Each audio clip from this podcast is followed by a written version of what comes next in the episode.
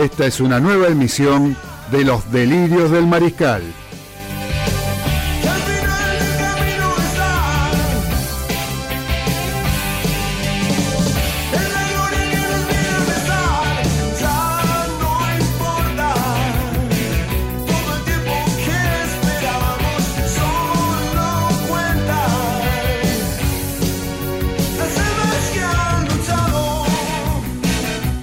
Los acompañaremos durante dos horas con la mejor opinión del acontecer deportivo y todo el rock argentino.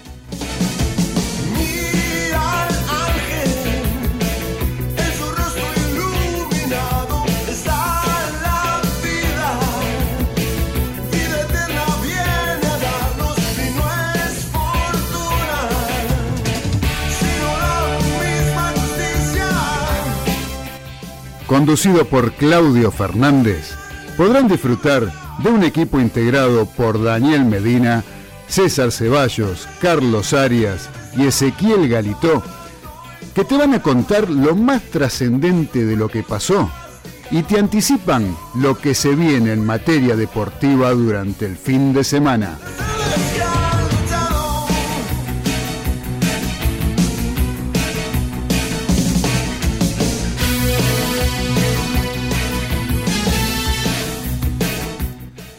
No te muevas de Radio del Pueblo, que ya comienza Los Delirios del Mariscal.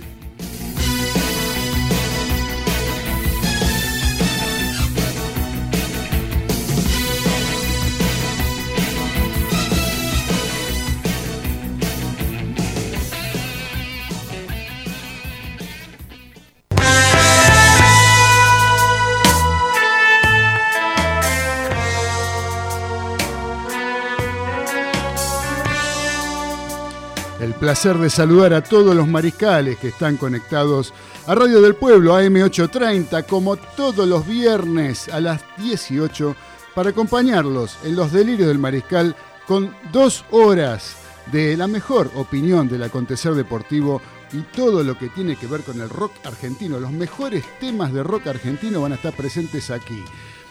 Eh, ¿Cómo andan? Qué linda tarde hoy para estar en casa escuchando la radio con esta lluvia, un día bien de invierno un día que la verdad que no da ganas de andar paseando, ni andar, aunque sea con barbijo, pero ni siquiera de esa manera, porque está tan feo el día y tan linda la tarde para quedarse en casa, llevándose unos mates, tomando café, comiéndose algo y compartiendo el aire de Radio del Pueblo con los delirios del Mariscal. Saludo a todos los muchachos. ¿Cómo anda, señor César Ceballos? ¿Cómo está usted? ¿Qué tal? ¿Cómo anda, negro? ¿Todo bien? ¿Todo andan? bien? ¿Cómo andan todos? Bien, bien. Bien contento acá estar de nuevo en Radio del Pueblo. Y sí, estaba para comer unas tortas fritas hoy. Hoy estaba para la torta frita ideal, para las torrejas, para la torta frita. Eh, señor Daniel Medina, que lo tenemos a través de Skype desde la ciudad, la localidad de Los Polvorines, en la provincia de los Buenos Aires, en el, partido de Malvinas Argentina. ¿Cómo anda, querido Dani? Acá estamos, sí, tarde fría, mustia, linda para bizcochitos, ¿eh? Uno dijeron eh. torta frita, yo elijo, yo elijo bizcochitos, pero bueno, es lo mismo. Este, un gusto estar otra vez este, por el pueblo y para el pueblo. Este, y bueno, esperando dos horas de, buena información y mucha chapa. Muy bien, y también el señor Carlitos Arias, ¿eh? desde el barrio de Caballito, que lo tenemos también conectado por Skype. ¿Cómo anda Carlitos? Muy bien, muy bien. Esta tarde, que es una tarde peculiar. Exactamente, sí, ideal, ideal, ideal, querido Carlitos. Un abrazo para todos, muchachos. Eh, hoy arrancamos distinto el programa. Hoy arrancamos eh, sin hacer este, la charla que hacemos habitualmente, sin compartir el aire con lo que nos fue pasando a cada uno en particular en la semana, ni nada por el estilo. ¿Por qué? Porque tenemos una conexión con una persona eh, que es un referente de lo que es la divisional de ascenso. Eh, me estoy refiriendo al señor Alberto Beto Pascuti, ¿sí? que lo vamos a tener al aire gracias a que por su generosidad eh, nos está regalando unos minutos. Así que Beto te manda un saludo acá Claudio Fernández desde Los Delirios del Mariscal Radio del Pueblo. Buenas tardes, ¿cómo estás? Hola Carlos, ¿cómo te va? Buenas tardes. Buenas tardes, Beto. Un gusto de tenerte acá al aire con nosotros, compartiendo un ratito de lo que es eh, el aire de Radio del Pueblo y los delirios. Este, Beto, eh, vos recién yo recién te presentaba como un referente de lo que es la divisionales de ascenso de la Argentina. Vos tuviste una dilatada trayectoria como jugador, un virtuoso como jugador, según este, tenemos entendido, ¿no? Porque este, los que te hemos visto sabemos, pero mucha la gente más joven tal vez no te ha visto jugar. Eh, y también eh, como entrenador, ¿sí? Eh, se están o sea, no se sabe muy bien cómo se va a definir todo lo que tiene que ver con el, la Primera Nacional. Pero eh, vos sos en realidad sos técnico hoy en día y estás formando una agrupación, tengo entendido, se llama Técnicos Unidos Argentinos. ¿Sí? Sí, sí de todos modos eh, es la verdad bastante bastante preocupante el tema de, bueno, de, este comienzo, sobre todo la categoría de ascenso. Exactamente, eh, exacto. sí, no se sabe demasiado qué es lo que va a pasar, pero bueno, eh, en cuanto a, la, a lo de TUA, nosotros estamos, eh, como bien decís vos, tenemos una lista ya armada, eh, que es muy numerosa, gracias a Dios. Hay muchos entrenadores y estamos trabajando eh, a la TUA, Técnicos Unidos Argentinos, para las próximas elecciones de, que haya en el sindicato, ¿no? esperando también, por otro lado, también esperando para que para que podamos ir a elecciones. Bueno, esta pandemia maldita nos, nos complicó a todos, de todos los lugares. Claro, porque el, el gremio está intervenido en este momento, ¿no? El gremio de los entrenadores se encuentra intervenido y no hay fecha de elecciones ni, ni miras de nada por ahora, ¿no? Por lo que tengo entendido. Mira, yo te diría que el gremio está céfalo.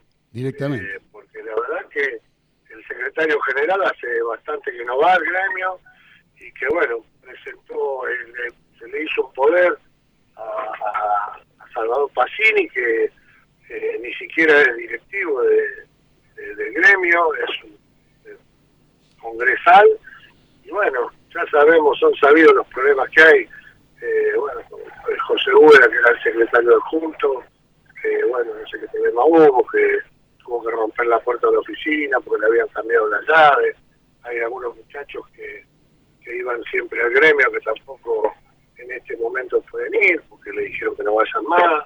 Y bueno, nosotros hace esta, esta lista se empezó a formar hace cosa de cuatro años. Bueno, yo me incorporé a la cosa de un año y la verdad que estamos trabajando muy bien. Tenemos alrededor de 23 seccionales en todo el país. Ah, muy bien. Estamos eh, haciendo las cosas para, para dignificar más que nada la, la profesión, ¿no? Siempre decimos lo mismo, siempre decimos que, que bueno, que se han ninguneado en los últimos 10 entrenadores y, la verdad que eh, por algún lado tenía que explotar. Bueno, eh, hay dos listas opositoras y bueno, la, de Gremio que hoy por hoy lidera Salvador Pacini, pero la verdad que por un, por un lado una lista, bueno, la, la de Caruso, habla Caruso, nada más no sabemos cómo está compuesta, y la lista de ¿verdad? que tampoco sabemos cómo está compuesta.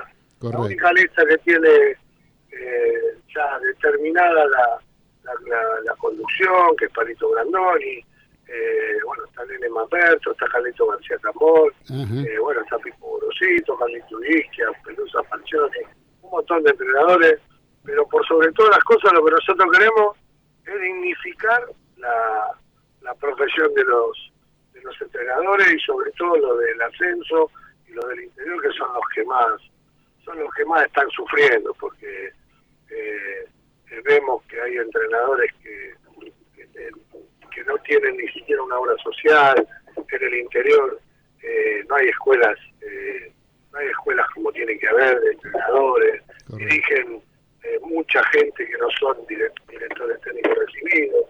Entonces, bueno, dijimos, a mí me ha dado tanto el fútbol, son 40 años de, entre futbolista y, y entrenador, tanto que el fútbol, que bueno, de algún modo hay que devolverle al fútbol lo que a uno le dio y, bueno, por sobre todas las cosas, tratar de evitar que los entrenadores eh, nuevos, los que están saliendo, sufran y pasen por todas las peripecias que pasamos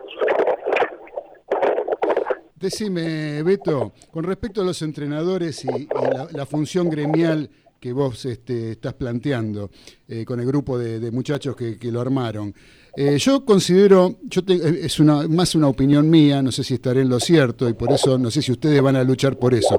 Yo lo que veo es que hay casos como el tuyo, por ejemplo, que sos un entrenador exitoso, que lograste en el ascenso un montón de años de trabajo, ascensos con muchos equipos, ganar campeonatos en el ascenso, y es como que quedan en el ascenso. Hay excepciones de muchachos, pero digamos que dentro de lo que es la primera división, eh, siempre se están repartiendo los clubes entre los mismos apellidos, salvo alguno que otro, ¿no? Alguna excepción siempre hay, pero es como que el, entrenador de ascenso es como que queda siempre en el ascenso. ¿Estoy en lo cierto o es una apreciación equivocada la mía?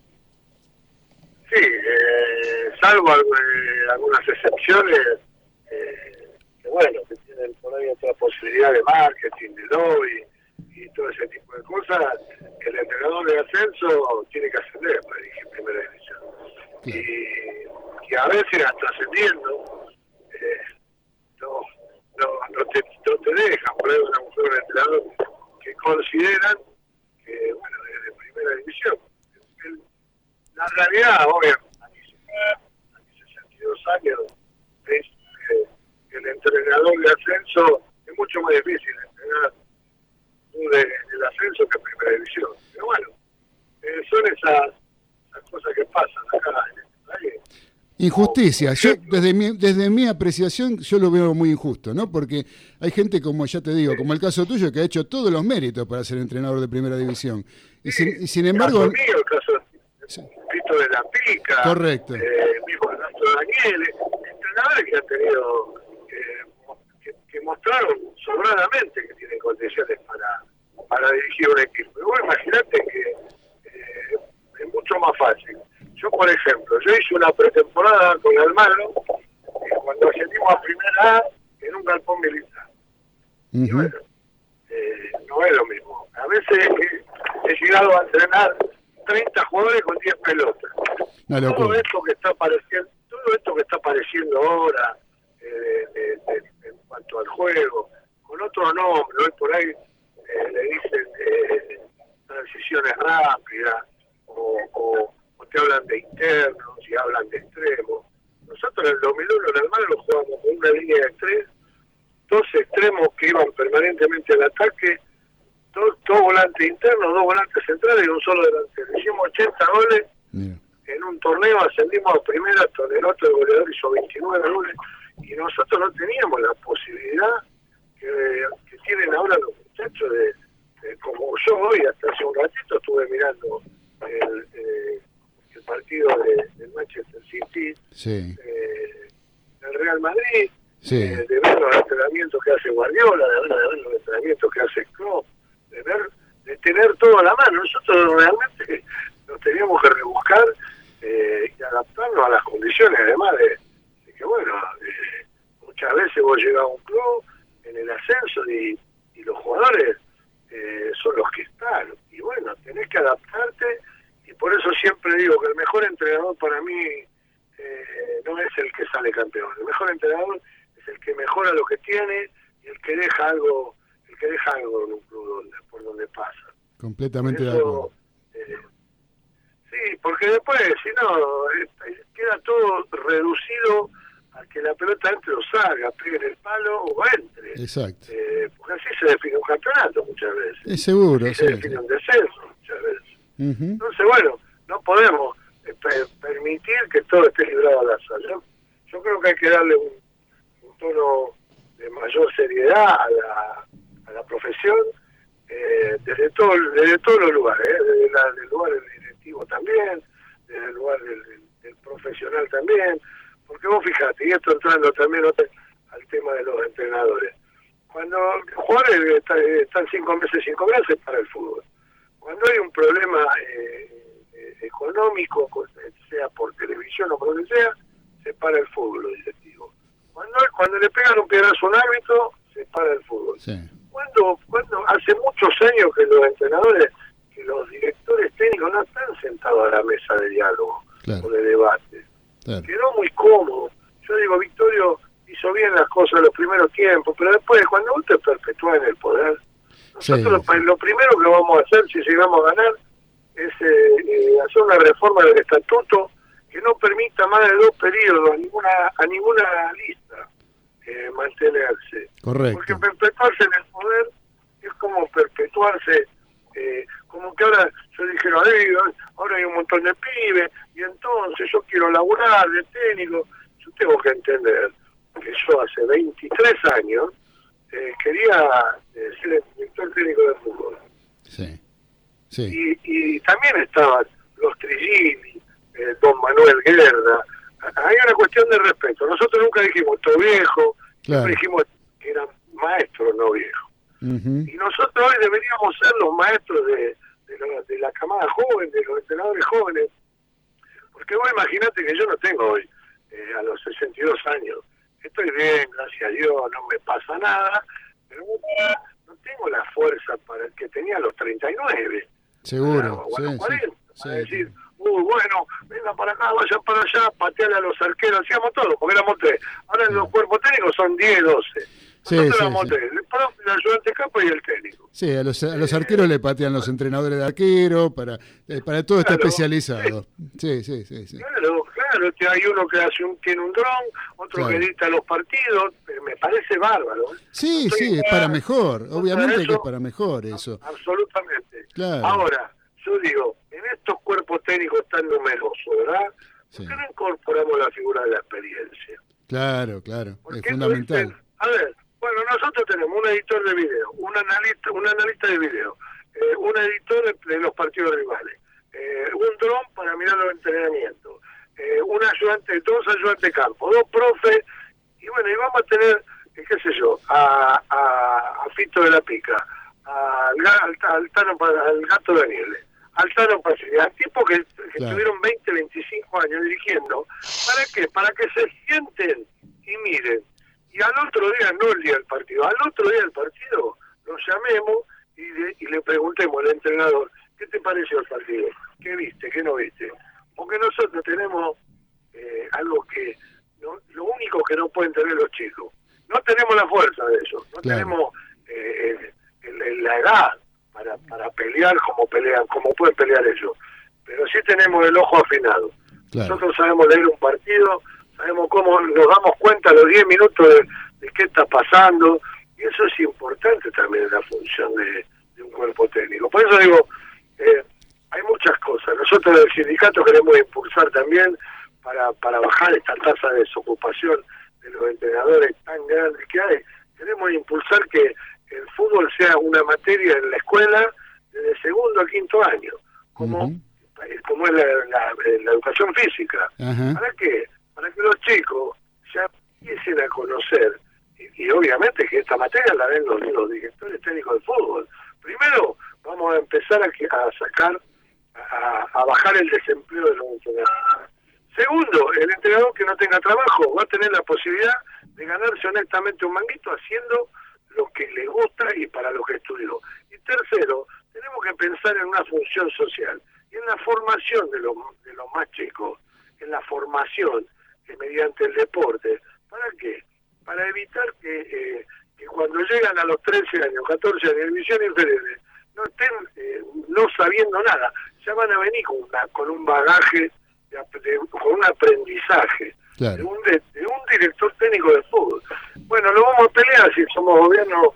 En AFA vamos a ir al Ministerio de Educación, tenemos un proyecto armado para eso, tenemos eh, estamos gestionando con tres o cuatro eh, eh, obras sociales que sean federales de verdad y que atiendan a los a los de Buenos Aires y a los del interior eh, y a los de eh, a los, a los a los técnicos de divisiones inferiores porque necesitamos eso.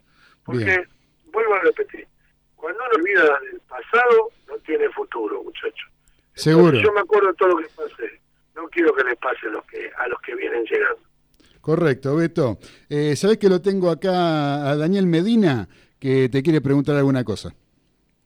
Dale. Eh, bueno, Al- Alberto, un gusto, como siempre, la verdad, este, que hayas tenido la, la deferencia de atendernos. Yo te voy a refrescar, no refrescar un poco, preguntar simplemente algunas cositas, pero de tu campaña como futbolista.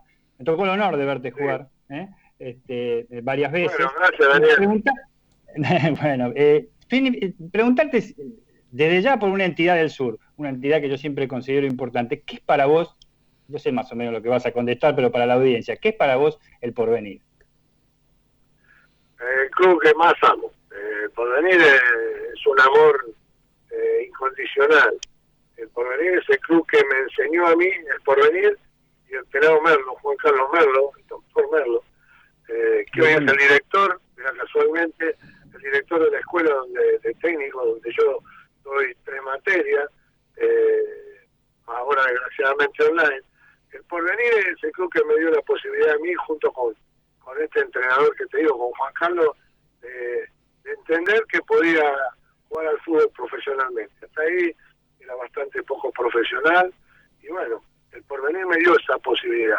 Eh, y bueno, eh, al, al empezar a ser profesional, al cuidarme de otra manera, al vivirlo, al entender que se podía vivir y, y- y, bueno, criar a mis hijos y hacer un montón de cosas a partir del fútbol, eh, yo tuve dos años, tres años, dos años y pico en el porvenir extraordinario como jugador. Fue el, el Sí, lugar sí, sí. donde mejor jugué al fútbol. Y bueno, la gente me adora y me adoraba y me adora, me quieren y me dan muestras de cariño permanentemente. Me eligieron como el jugador eh, más representativo del club de la historia hace poquito, en una encuesta bastante importante, donde llegué a la final con Garrafa Sánchez. Eh, Sí, que creo que está bien la elección, creo que está bien la elección, eh, no porque yo jugara mejor que Garrafa, sino porque Garrafa seguramente es el jugador más representativo de la historia de la Ferrer, eh, o de Banfield, Claro, no, sí. no sé de Banfield, pero sí de la Ferrer. Me pareció bien, no por el juego, yo creo que Garrafa fue un jugador extraordinario, eh, bueno, yo me tocó enfrentarlo como entrenador, nunca como jugador, como entrenador, un montón de veces, eh, la mayoría de las veces ganó, me ganó, eh, y bueno, y se me hacía Qué jugador, qué jugador ganó. era imposible eh, generar una estrategia para contenerlo, porque por ahí vos le ponías una marca personal y el tipo se te tiraba a jugar, qué sé yo, de buen izquierdo, de buen derecho, entonces vos le ponías un 5 y terminaba tu 5 jugando de 3 él recibiendo la pelota de afuera adentro, tenía todo lo que tiene el potrero. No era un tipo Sí, táctico, era un tipo de una gran habilidad, pero era un tipo vivo, era un, un pícaro. Era, era muy, era- pícaro era muy vivo, pícaro de, de mente y de, de piernas, aunque esas piernas cortitas que parecía que tenía este, no eran tan así. ¿Y ahorita qué te hago? ¿A vos te trae Roberto, Perfu- te trae Roberto Perfumo desde de, de Uruguay al porvenir? A mí me lleva Roberto Uruguay. Yo primero voy a. Ah, a Sudamérica, Primero, bueno, sí, claro, claro. Yo, yo debuto en Chacarita con, con, con el Coco Basile, después me toca Victorio Pineto, después voy a, a Banfield con el Bambino Veira, en su primer equipo que dirigía como entrenador. Eh, De Claro. Banfield paso a Sudamérica, Uruguay, que me lleva Perfumo, y después vuelvo acá y ya tenía medio tomada la decisión de no jugar mal fútbol. Me llama un amigo, el Walter López, el Chacho López, eh, que después lo comprobé, le a Chacho, y me llama y me dice que, que bueno, que, que por qué no iba a jugar por venir. Bueno, fui al porvenir, estuve cuando firmé en el porvenir, pero fui a un torneo nacional a préstamo aquí en Valeria Mar del Plata, también me, me lleva perfumo ahí, me contrata el gato Minini, que era el que hacía los torneos de verano, y bueno, termina el- el- ese- esa parte del torneo, vu- vuelvo al porvenir, y ahí es donde encuentro a Juan Carlos Merlo, que bueno, se tomó el tiempo de venir a mi casa, de ocuparse, de, de hacer montones de cosas para que yo fuera profesional. A partir de ahí empezó una carrera, Sí, sí, este, eh, yo creo que me parece que vas a opinar lo mismo que yo, la última pre- pregunta que te hago de mi parte. Este, eh, yo lo considero siempre al hincha del ascenso el verdadero hincha, por lo menos en la República Argentina. Este, ¿Qué te parece esa apreciación? ¿Coincidís un poco? sí, el hincha del ascenso no defiende al club nada más, defiende al barrio, defiende al vecino. Eh, el hincha del ascenso eh, es lo más sufrido que hay. El hincha del ascenso eh, junta manguito por manguito para, para ir a ver a su equipo. Mira, yo te voy a contar una anécdota del porvenir, justamente. Eh, fuimos a jugar, Dale. ya estaba dirigiendo eh, al porvenir, en, en el Nacional B. Y nos tocó ir a jugar con San Martín de Mendoza. Y estaba, bueno, la gente de San Martín de Mendoza, la cancha de San Martín de Mendoza, y por ahí miro así y veo una banderita colgada atada del alambrado y un hincha. Una banderita del porvenir y un hincha del porvenir. Bueno, ganamos 3 a 1 ese día. Creo que, creo que hizo dos goles Dieguito Botardi y creo que hizo un gol Busto. Y terminó el partido y, y nos íbamos a ir a bañar y le digo, antes, antes, antes de cenar, anda a buscar al pibe ese y decirle que mínimamente lo vamos a llevar nosotros, porque volvíamos en avión, mínimamente lo vamos a llevar en el micro con los jugadores, lo vamos a llevar a la, a la estación de, de micro, que vuelva. Bueno, fue, Sí. así fue. Lo, lo mandamos, lo mandé a buscar, lo fueron a buscar. Eso es un hincha, ese es el hincha del ascenso. El hincha del barrio, el hincha del amigo, el hincha del vecino. Esos pibitos que se criaron juntos y vivían a los cuadros de la cancha y entraban colados a los, a los 10, 11 años. Y después los veo a los 45 años que van los dos juntos y cada vez que hace un gol su equipo se abraza. Eh, yo amo el ascenso, la verdad, amo El- ascenso con toda mi alma, la verdad que eh, es mi vida, además de que me ha permitido eh, educar a mis hijos, eh, poder comp- comprarme una casa, darle una vida digna a mi familia, yo yo le debo mucho al ascenso, muchísimo, y por eso por eso amo, a- a- amo el ascenso. Bueno, ahí te paso con los chicos del estudio de vuelta. Gracias, Alberto, de mi parte. ¿eh? De, nada, de nada, un abrazo. Les comento a los mariscales que estamos hablando con Alberto Beto Pascuti, un emblema de lo que es el fútbol de ascenso en la República Argentina. Beto, si tenés un minuto más, te hace una pregunta acá Ezequiel, que te quiere preguntar algo. Dale, cómo no, dale, Eh, cómo no. Beto, te quería consultar cómo fue la experiencia de pasar de ser jugador a director técnico.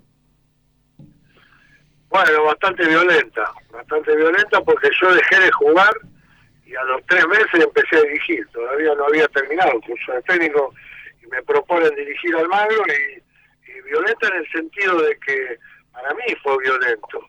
Yo te voy a contar, así voy a tratar de ser rapidito, te voy a contar una anécdota. El primer partido que me toca dirigir al Magro es, en cancha de Armenio contra Defensor Unido de Zárate. Bueno, eh, te puedo asegurar que estuve 60, 65 minutos y los nervios eran- me, me agarró eh, terror. Faltando 10, 10 minutos, ya había hecho los dos cambios y estaba asustado realmente.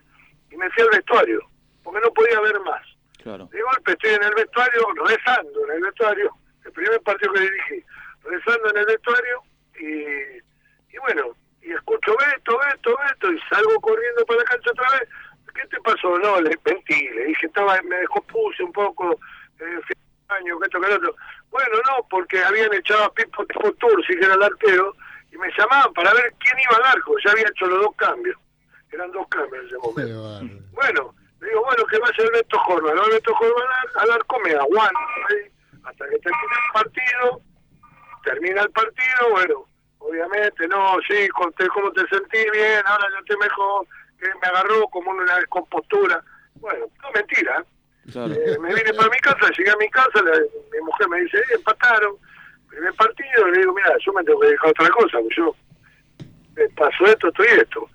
Y mi mujer me miró muy simple, hace 40, vamos a cumplir 44 años casados. Siempre me resuelve las cosas de una manera muy simple, una mujer muy práctica. Y me miró y me dijo, ¿vos te acuerdas cuando debutaste en primera? Yo ya estaba casado con ella cuando debuté en primera. Sí, me acuerdo. Eh, tenía 18 años. Y me dice, ¿te acuerdas que cuando viniste me dijiste, se me pusieron las piernas duras cuando Espineto te dijo que vayas a calentar y pensaste que no ibas a poder jugar? Sí, claro, me pasó eso. Bueno, entonces andá, andá, que el sábado que viene va a ser menos y el otro sábado va a ser menos y vas a terminar eh, acostumbrándote igual que como te acostumbraste a, jugar. Bueno, y así fue. Y, y, y hasta ahora van 25 años ya de carrera como entrenador. Paré un añito ahora porque tenía la necesidad de tomarme un, tiempo de descanso, pero bueno, a partir de, de, esa charla tan práctica y tan sencilla, eh, yo dirigí. Eh, y, y bueno, con eso te contesto la pregunta. Eh, fue violento. Yo quería estar adentro de la cancha, no quería estar afuera. Pero bueno, hasta que me acostumbré y después empecé, abracé esta profesión de entrenador también, con mucha vocación y con mucha pasión y con mucha honestidad. Por sobre todas las cosas que lo, el premio, el mejor premio que tengo eh, eh, como durante mi carrera como entrenador es el reconocimiento de los futbolistas que pasaron por mi por los equipos donde yo dirigí. Dale, gracias. Hola, ¿qué tal Alberto? Le habla César, de acá estamos acá en el piso, ¿cómo le va? Este, eh, Hola, eh, César. ¿Cómo le va a usted? Escuche, le quiero hacer una pregunta este, este, sobre su, su trayectoria y estuve leyendo un poco que usted hizo debutar a muchos juveniles. Ese don que usted tuvo, porque no es hacer debutar jugadores porque sí, sino tener el don de saber este, cuál es el que, el que va a destacarse, ¿no? Y estuve mirando que en el historial suyo se han destacado muchos jugadores juveniles. Este, ¿Eso cómo lo interpreta usted? ¿Usted ha tenido un don para eso o ha tenido la suerte de, de elegir entre buenos jugadores? Con lo difícil que es hoy los juveniles, ¿no? Y en aquella época también. Sí, en, en realidad lo, lo primero que hay que rescatar de esto es la empatía con el jugador juvenil, con el jugador de divisiones inferiores. Yo tengo un jugador de, divisiones de inferiores del club y un jugador que, que vino de afuera. A igualdad de condiciones pongo al jugador del club. ¿Por qué? Porque estoy dejando algo, como dije antes. Estoy dejando un patrimonio, estoy dejando un patrimonio al club. A igualdad de condiciones. Siempre pongo el que me parece que va a jugar mejor. Pero a igualdad de condiciones pongo un jugador del club. En cuanto a, la- a los chicos que yo hice debutar, eh, yo tengo mucha empatía con el futbolista. Entonces, cuando yo hago debutar un chico, me viene a la cabeza cuando debuté yo. Entonces, pero para todo esto hay que hay que primero hacer un trabajo que es muy importante, que es, primero, ir a ver la, cuarta, quinta y sexta mínimamente, las tres categorías mayores, ir a verla todas las veces que se pueda. Segundo, tener un buen un buen eh, una buena relación con el coordinador de fútbol inferiores o con los entrenadores de fútbol de inferiores. Y tercero, bueno, ahí está la, ahí está la elección, eh, acompañado y aconsejado por el coordinador de fútbol inferiores, ir y viendo los jugadores yo, cuarta, quinta y sexta, después de un mes, tengo la obligación de por lo menos subir a 6, 7 chicos. Para mí, un plantel, el, el número ideal para un plantel es 30 jugadores. Yo tengo que tener por ahí 18 jugadores profesionales o, y tengo que tener 10, 12 chicos del club. Entonces, a todo esto hay que sumarle un proceso de adaptación, que también lleva tiempo.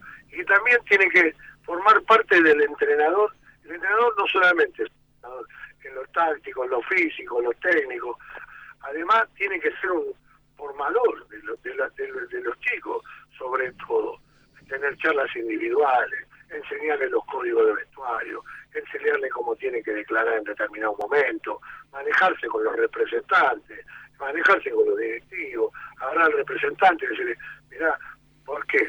Porque como todo hay buenos directivos, buenos representantes, buenos, eh, buenos eh, entrenadores, buenos jugadores y hay malos también. Y, y yo siempre pongo por delante las personas. Hay buenas personas y malas personas, no importa la función que desempeñen. Entonces, ¿qué, qué hay que hacer?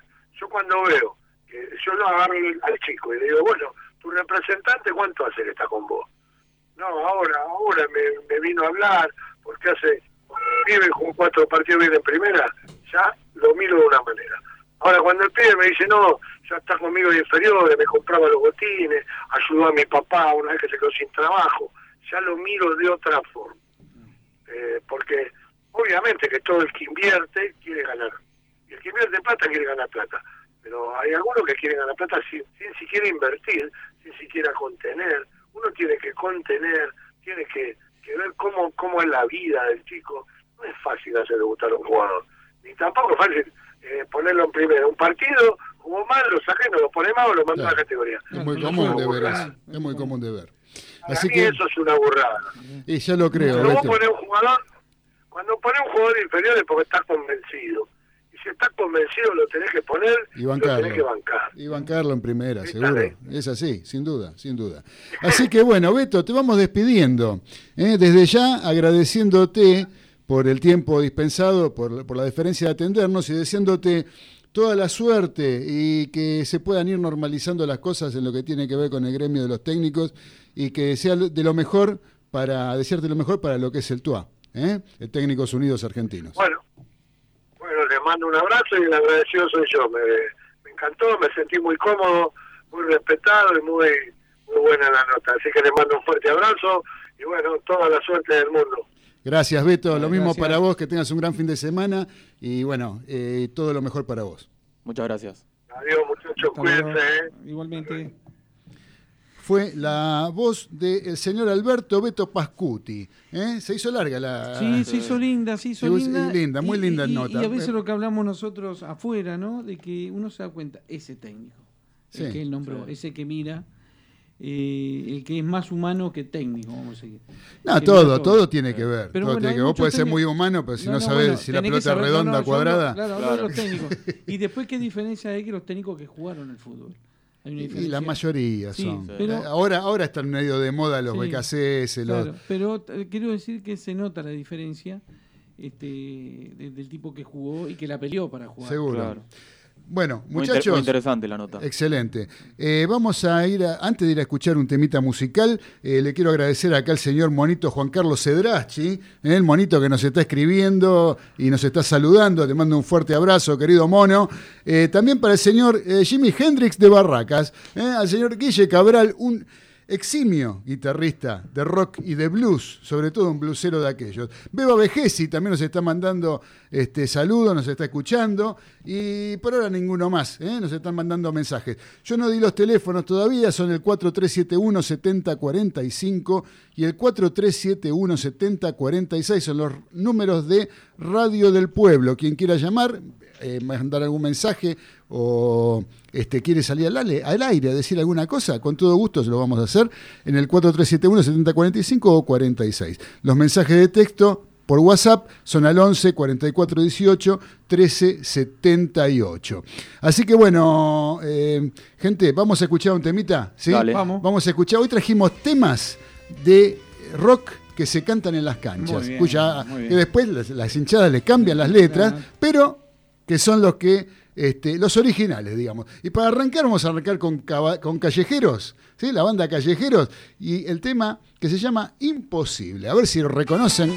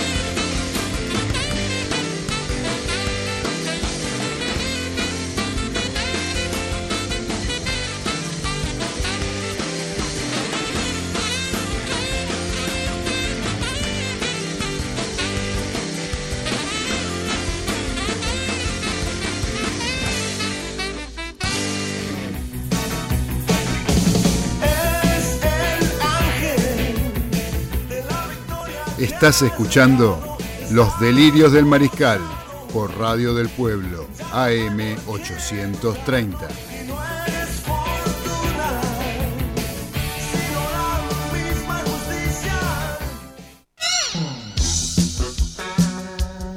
Seguimos en Los Delirios del Mariscal a través de Radio del Pueblo AM 830. Con la nota larga se cambió toda la estructura del programa hoy. Entonces ahora nos queda un ratito hasta poder escuchar un nuevo tema eh, y poder este y vamos a la tanda después. Pero mientras este rato que tenemos para hablar, me gustaría que arranquemos hablando de lo que es. No vamos a hacer los títulos, ¿sí? Así que eh, los muchachos que están eh, con el Skype, este, olvídense que no vamos a hacer los títulos porque eh, los títulos no hay nada demasiado trascendente como para hacerlo y nos estaría comiendo unos cuantos minutos.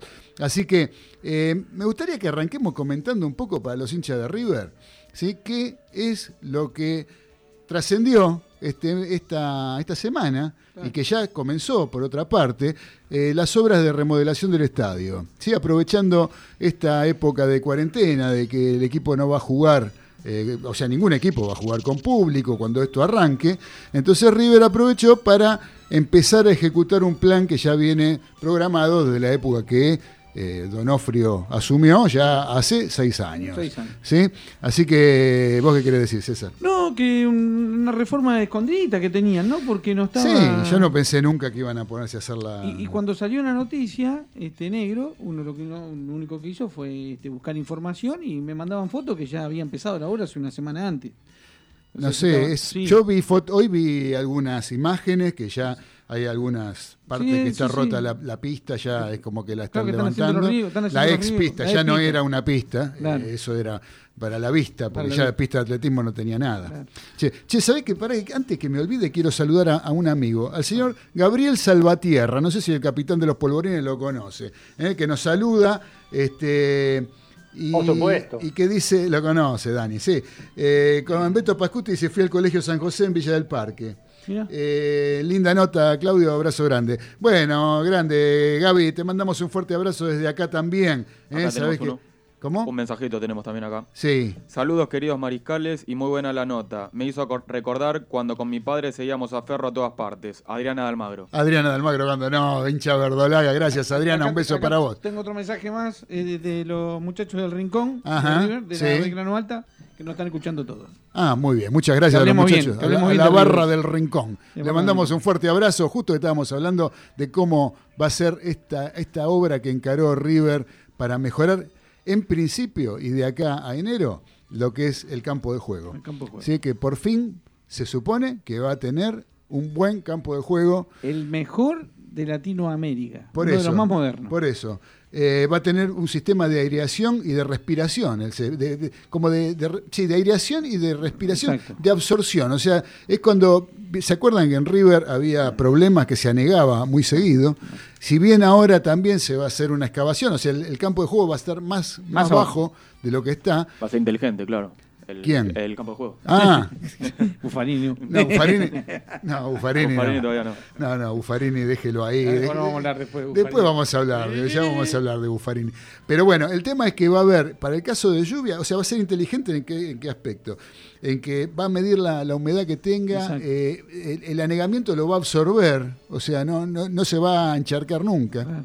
Eh, Inclu- inclusive viste que va a ser 70% este, Claro, va a ser un una- híbrido. De, de un híbrido, sí. de- La verdad que estuve leyendo bastante y infinidad de cosas que son increíbles. Ah, sí, Uno no sí. creía cuando ve un campo de juego como el Camp Nou o como, como hay en Europa, como hay en Inglaterra, que los campos de juegos eran así. Uno, la verdad Claro. que ve, ve al de Vélez hermoso, ve algunas canchas de la Argentina muy buenas y lo que menos pensó que lleva todo ese trabajo y toda esa tecnología.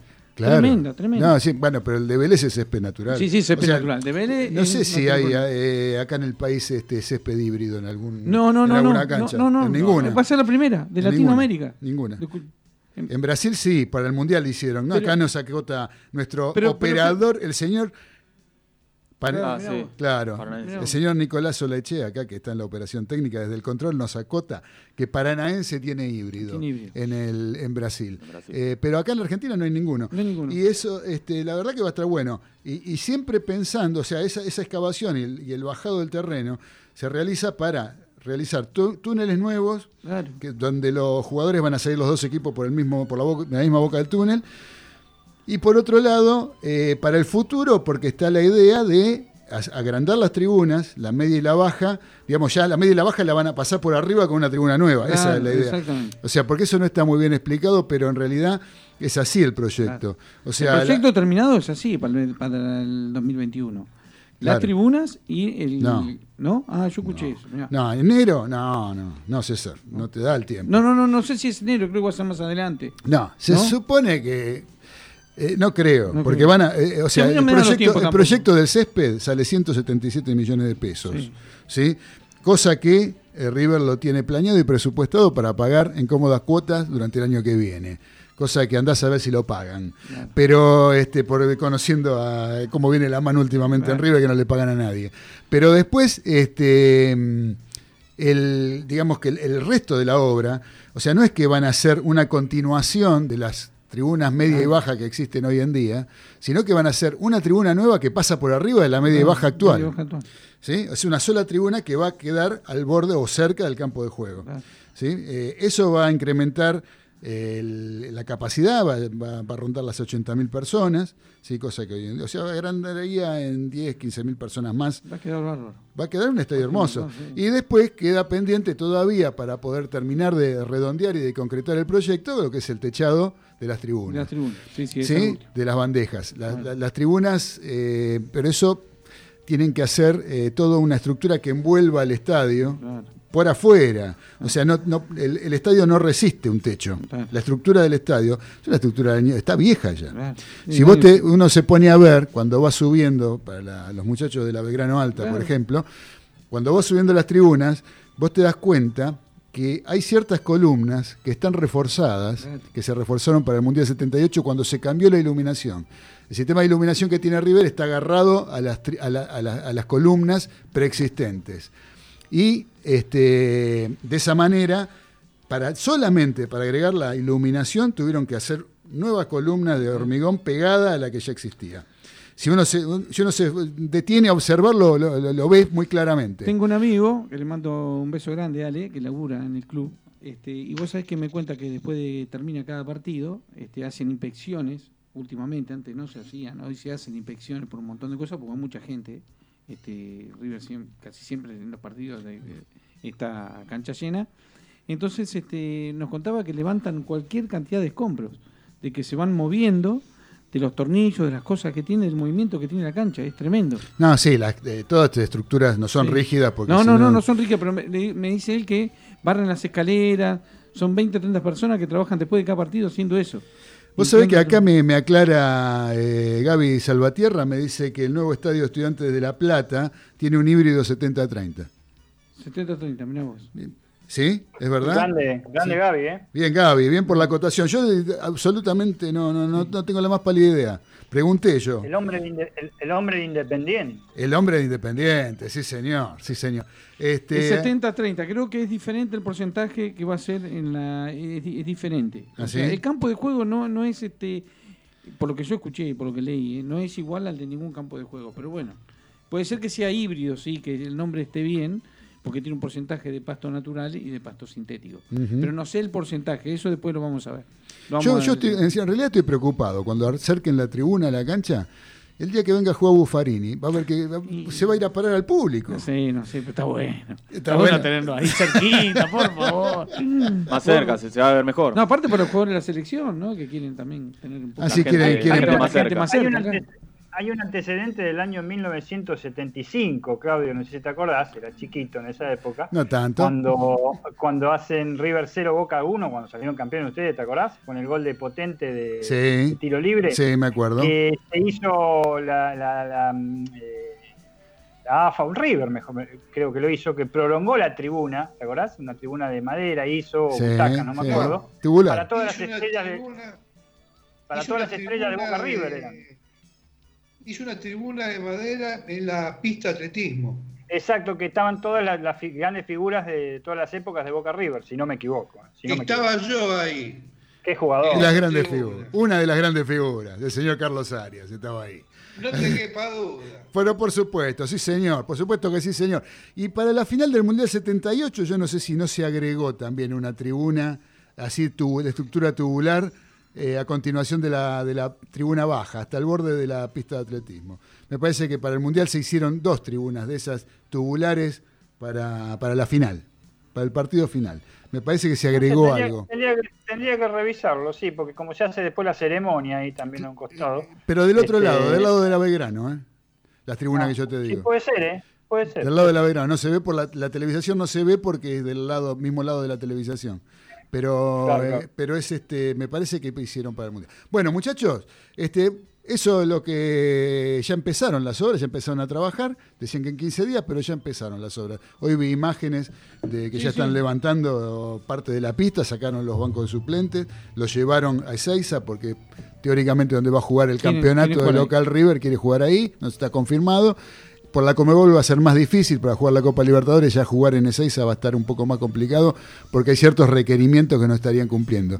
Hay varios que sí, pero hay algunos que no, aparentemente. Así que bueno, veremos cómo sigue eso. Por lo pronto, vamos a seguir con la música de cancha y ahora una de las más conocidas. Vamos a escuchar a Fabiana Cantilo y mi enfermedad. La mía, la tuya, la de todos. Chao.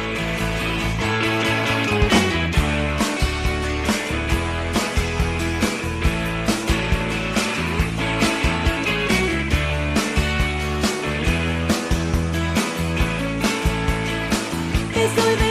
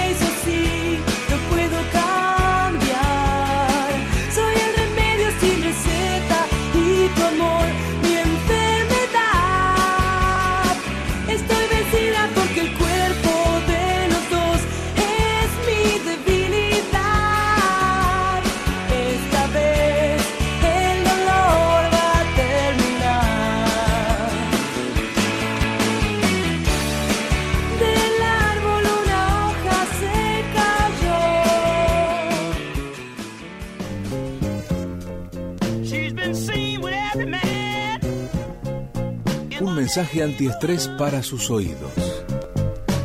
Voces que le invitan a participar. AM 830, Radio del Pueblo.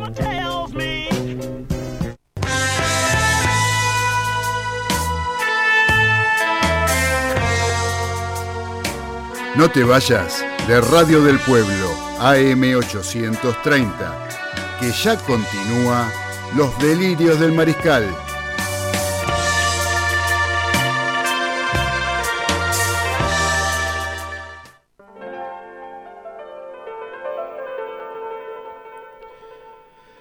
Continuamos en los delirios del mariscal a través de Radio del Pueblo AM830. También nos pueden ver a través del canal de YouTube. El canal de YouTube se llama AM Radio del Pueblo. Y ahí no solamente nos pueden escuchar, sino también observar la bella barba del señor Ezequiel Galitó, por ejemplo. ¿no? Digo que Galitó tiene una barba que ya por, dentro de poco se la pisa. Como, para como mí- Sergio Ramos. Claro. Sergio Ramos. Para mí- Sergio onda. Ramos se quiere parecer a Galitó. Para Mirá. mí, él quiere que llegue a Navidad y va a ser Papá Noel joven. Ah, Claro, exactamente. totalmente. Sí, señor, sí, Sí, sí. señor.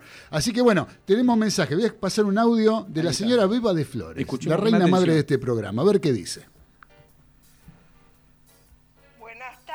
Chicos o buenas noches. Es muy buen comienzo del programa. Habla Beba de Flores. Este, me gusta como está y pienso que va a seguir mejor todavía. Bueno, les mando un cariño muy grande a todos, hasta cualquier momentito. Hola Claudio, muy linda la música que pasaron, ¿eh? Mira que me dio ganas de bailar. Un beso. Así que Beba, si querés bailar, lo podés hacer. Una no hay genia. ningún problema. Para eso Beba. estamos, para eso tratando de, de acompañarlos a todos con la música y con todo lo que tiene que ver con el- la opinión ¿sí? deportiva y el rock nacional. Gracias, Beba, por estar siempre presente. Después tengo un mensaje acá de un señor que nos está escribiendo desde miles de kilómetros. Miles. El señor Robert, Robert. desde el estado de Nueva York, desde Long Island, que también nos elogia la música. Seguramente debe ser el tema de, de Fabiana, ¿no? Sí. Eh, el de Fabiana Cantilo. Por otro lado, gracias Robert, como siempre, por estar abrazo, presente. Parece mentira que desde tan lejos alguien Era. se tome su tiempo y ponerse a escuchar los delirios del mariscal. Gracias, Robert, querido. Un gran abrazo para vos. Mónica de Valvanera dice: Hola chicos, ¿cómo están? ¿Cómo están? Bien, Estamos muy bien. Mónica. Muy contento. Muy Ahí está, vamos, muy bien. Muy bien, Eh, muy bien. eh, acá escuchándolos, eh, hermosa Fabi Cantilo, eh, muy linda canción, les mando saludos a todos. Bueno, muchas gracias. Bien la, Gracias. bien la música, me parece que. Sí. Para mí que es Diego de Golden que está manejando todo. Diego de Golney, Diego sí, de llama, él Golney, comunica, llama, él dice, le dice a la gente. eh, a Diego de eso. Golney Sí, sí, sí. eh, me preguntó qué temas íbamos a poner, porque es lo que- una de las cosas que más le importa es la música. Eh, y Sí. hablar de rugby, las dos Y el, cosas. el rugby Pam, pam, pam, y, el rock, y el rock and roll, sobre Sí, todo. sí. Y le- cuando le dije, me dijo, esa música no la programaste vos, seguro que la, te la mandó Galito o César. Cuando le, le dije qué temas iba a poner, el tipo no me creyó. No capaz me- que te conoce, ¿eh? Capaz que te conoce. ¿Viste? Sí, en algún momento lo he visto en mi vida.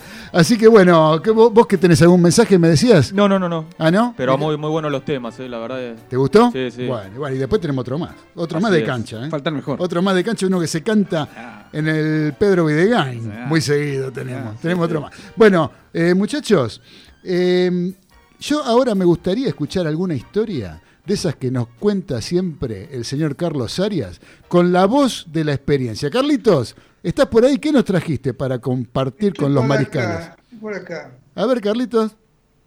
Y hoy traje algo que pasó hace cinco años, un 5 de agosto de 2015, en el Monumental. Ajá, casi nada. Oh, Sí, acordémonos primero cómo llegamos a eso.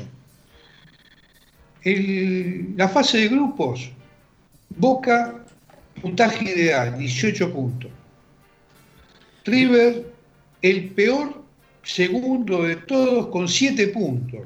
Hubo terceros con 10 puntos y 9 puntos que quedaban afuera. Hablamos de Copa Libertadores, De año Copa Libertadores de 2015. 2015. Ahí vamos, dale.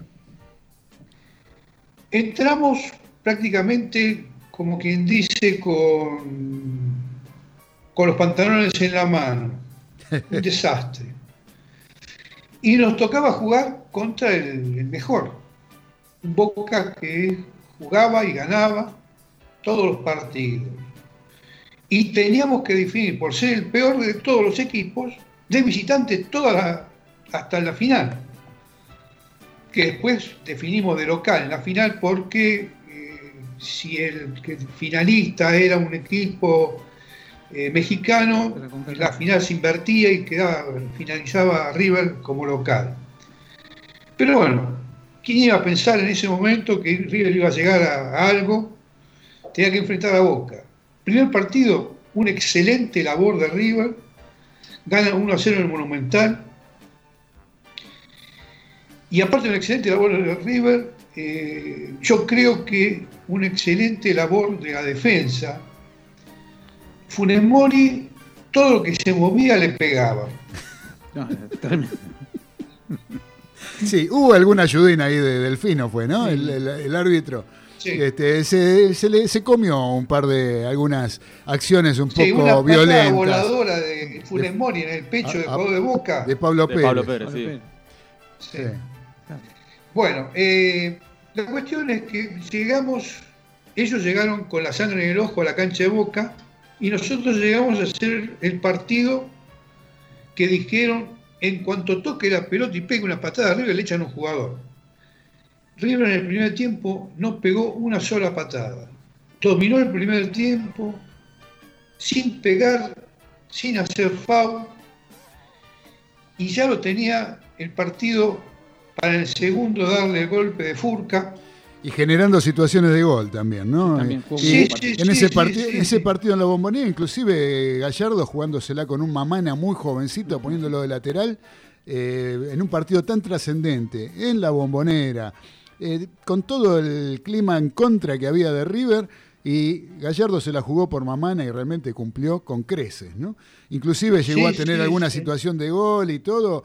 Boca prácticamente no había superado la mitad de la cancha en ese partido, en ese primer tiempo. Y tuvieron una, una- la mejor idea que tuvieron fue echar gas pimienta en el túnel cuando salieron los jugadores de River. Sí, señor. Y bueno, saben lo que pasó, cómo terminó. River, eh, como le dan los puntos, que clasifica y pide a Cruzeiro que atrase una semana, porque tenía jugadores que todavía no se habían recuperado de gas pimienta. Claro. Y Cruzeiro, vivo, vivo, dijo, no, no, no, jugamos ese día si posible dos días antes. Perdimos 1 a 0 en cancha de River. me acuerdo. Yo digo, chau tu plata. Cuando ganamos 3 a 0 en Belo Horizonte, dije, somos campeones. El mejor partido, yo creo que en mucho tiempo de River fue ese, en, el- en Belo Horizonte. Sí. No solo por el resultado, sino por cómo se ganó ese Ah. partido. Realmente River fue superior, pero en todo aspecto a- al Cruzeiro, que venía, no sé si se dejó estar Cruzeiro, eh, sabiendo que había ganado 1 a 0 de visitante, Ah. que el empate de local le alcanzaba. Sin embargo, River lo pasó por encima Cruzeiro. Sí, sí, sí. De los ocho Sí. partidos fue el mejor sin duda de River, este, pero eh, movieron la pelota y era como si estuvieran jugando de local en Monumental con todo el público a favor. Fantástico. Exactamente, sí señor, sí señor. Contra Guaraní fue un trámite, Sí, un trámite. debut de Alario con la gol final- en, en Paraguay. Sí, de Verdalario. Sí. Llegamos a la final y lo pintaban a- al francés este Guignac. Ajá. Me acuerdo. Por poco era Sí, sí. Babaste.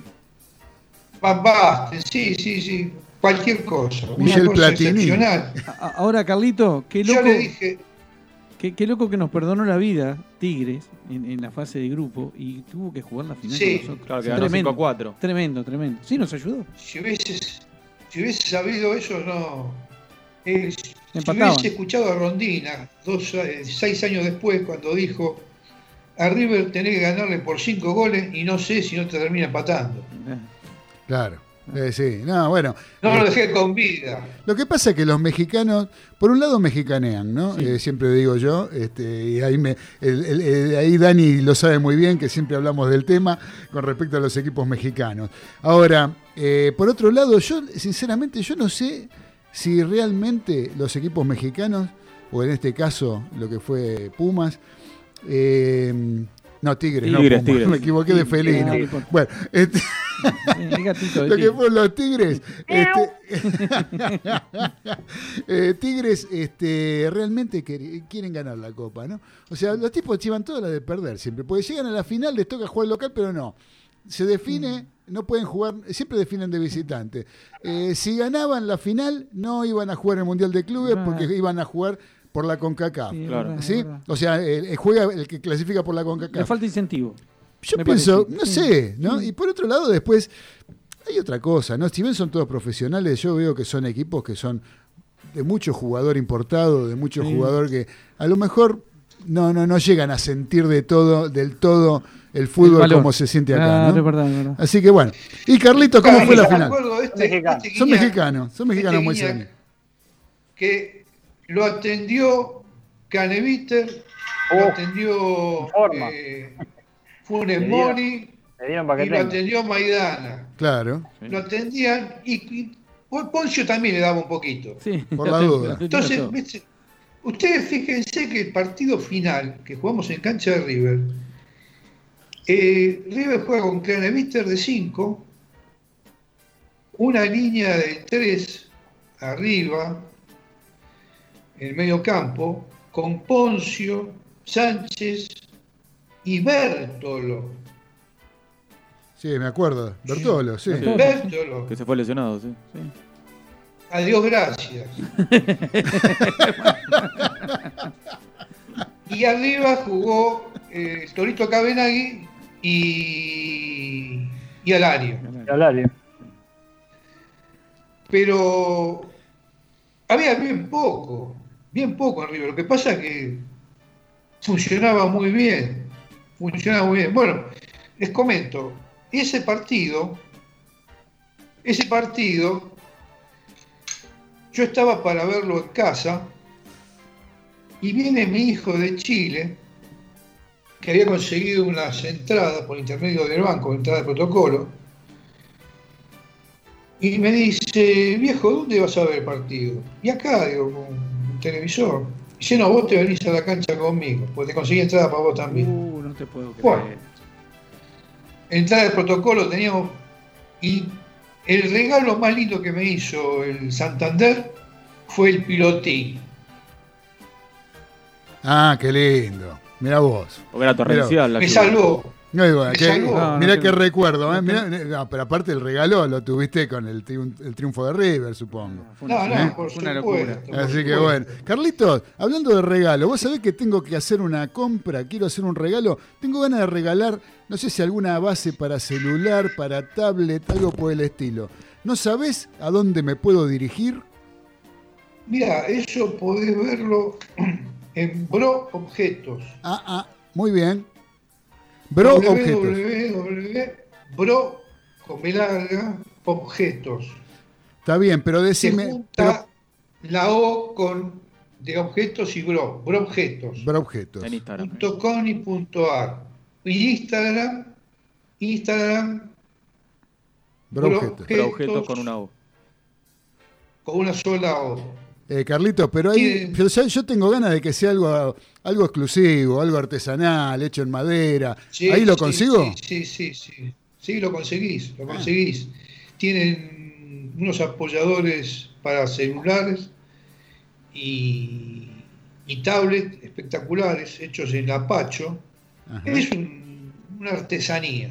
Bien. Artesanía. Voy a, entonces voy a, este voy a anotar, triple- me voy a anotar www.broobjetos.com.ar. Me, voy a- me lo voy a anotar, así me dirijo directamente con la gente de Bro Objetos. Bro objetos Bro en Objetos, Instagram. en Con- Instagram. Bro objetos con una O. Muy bien, muy bien, muchachos, muchas gracias.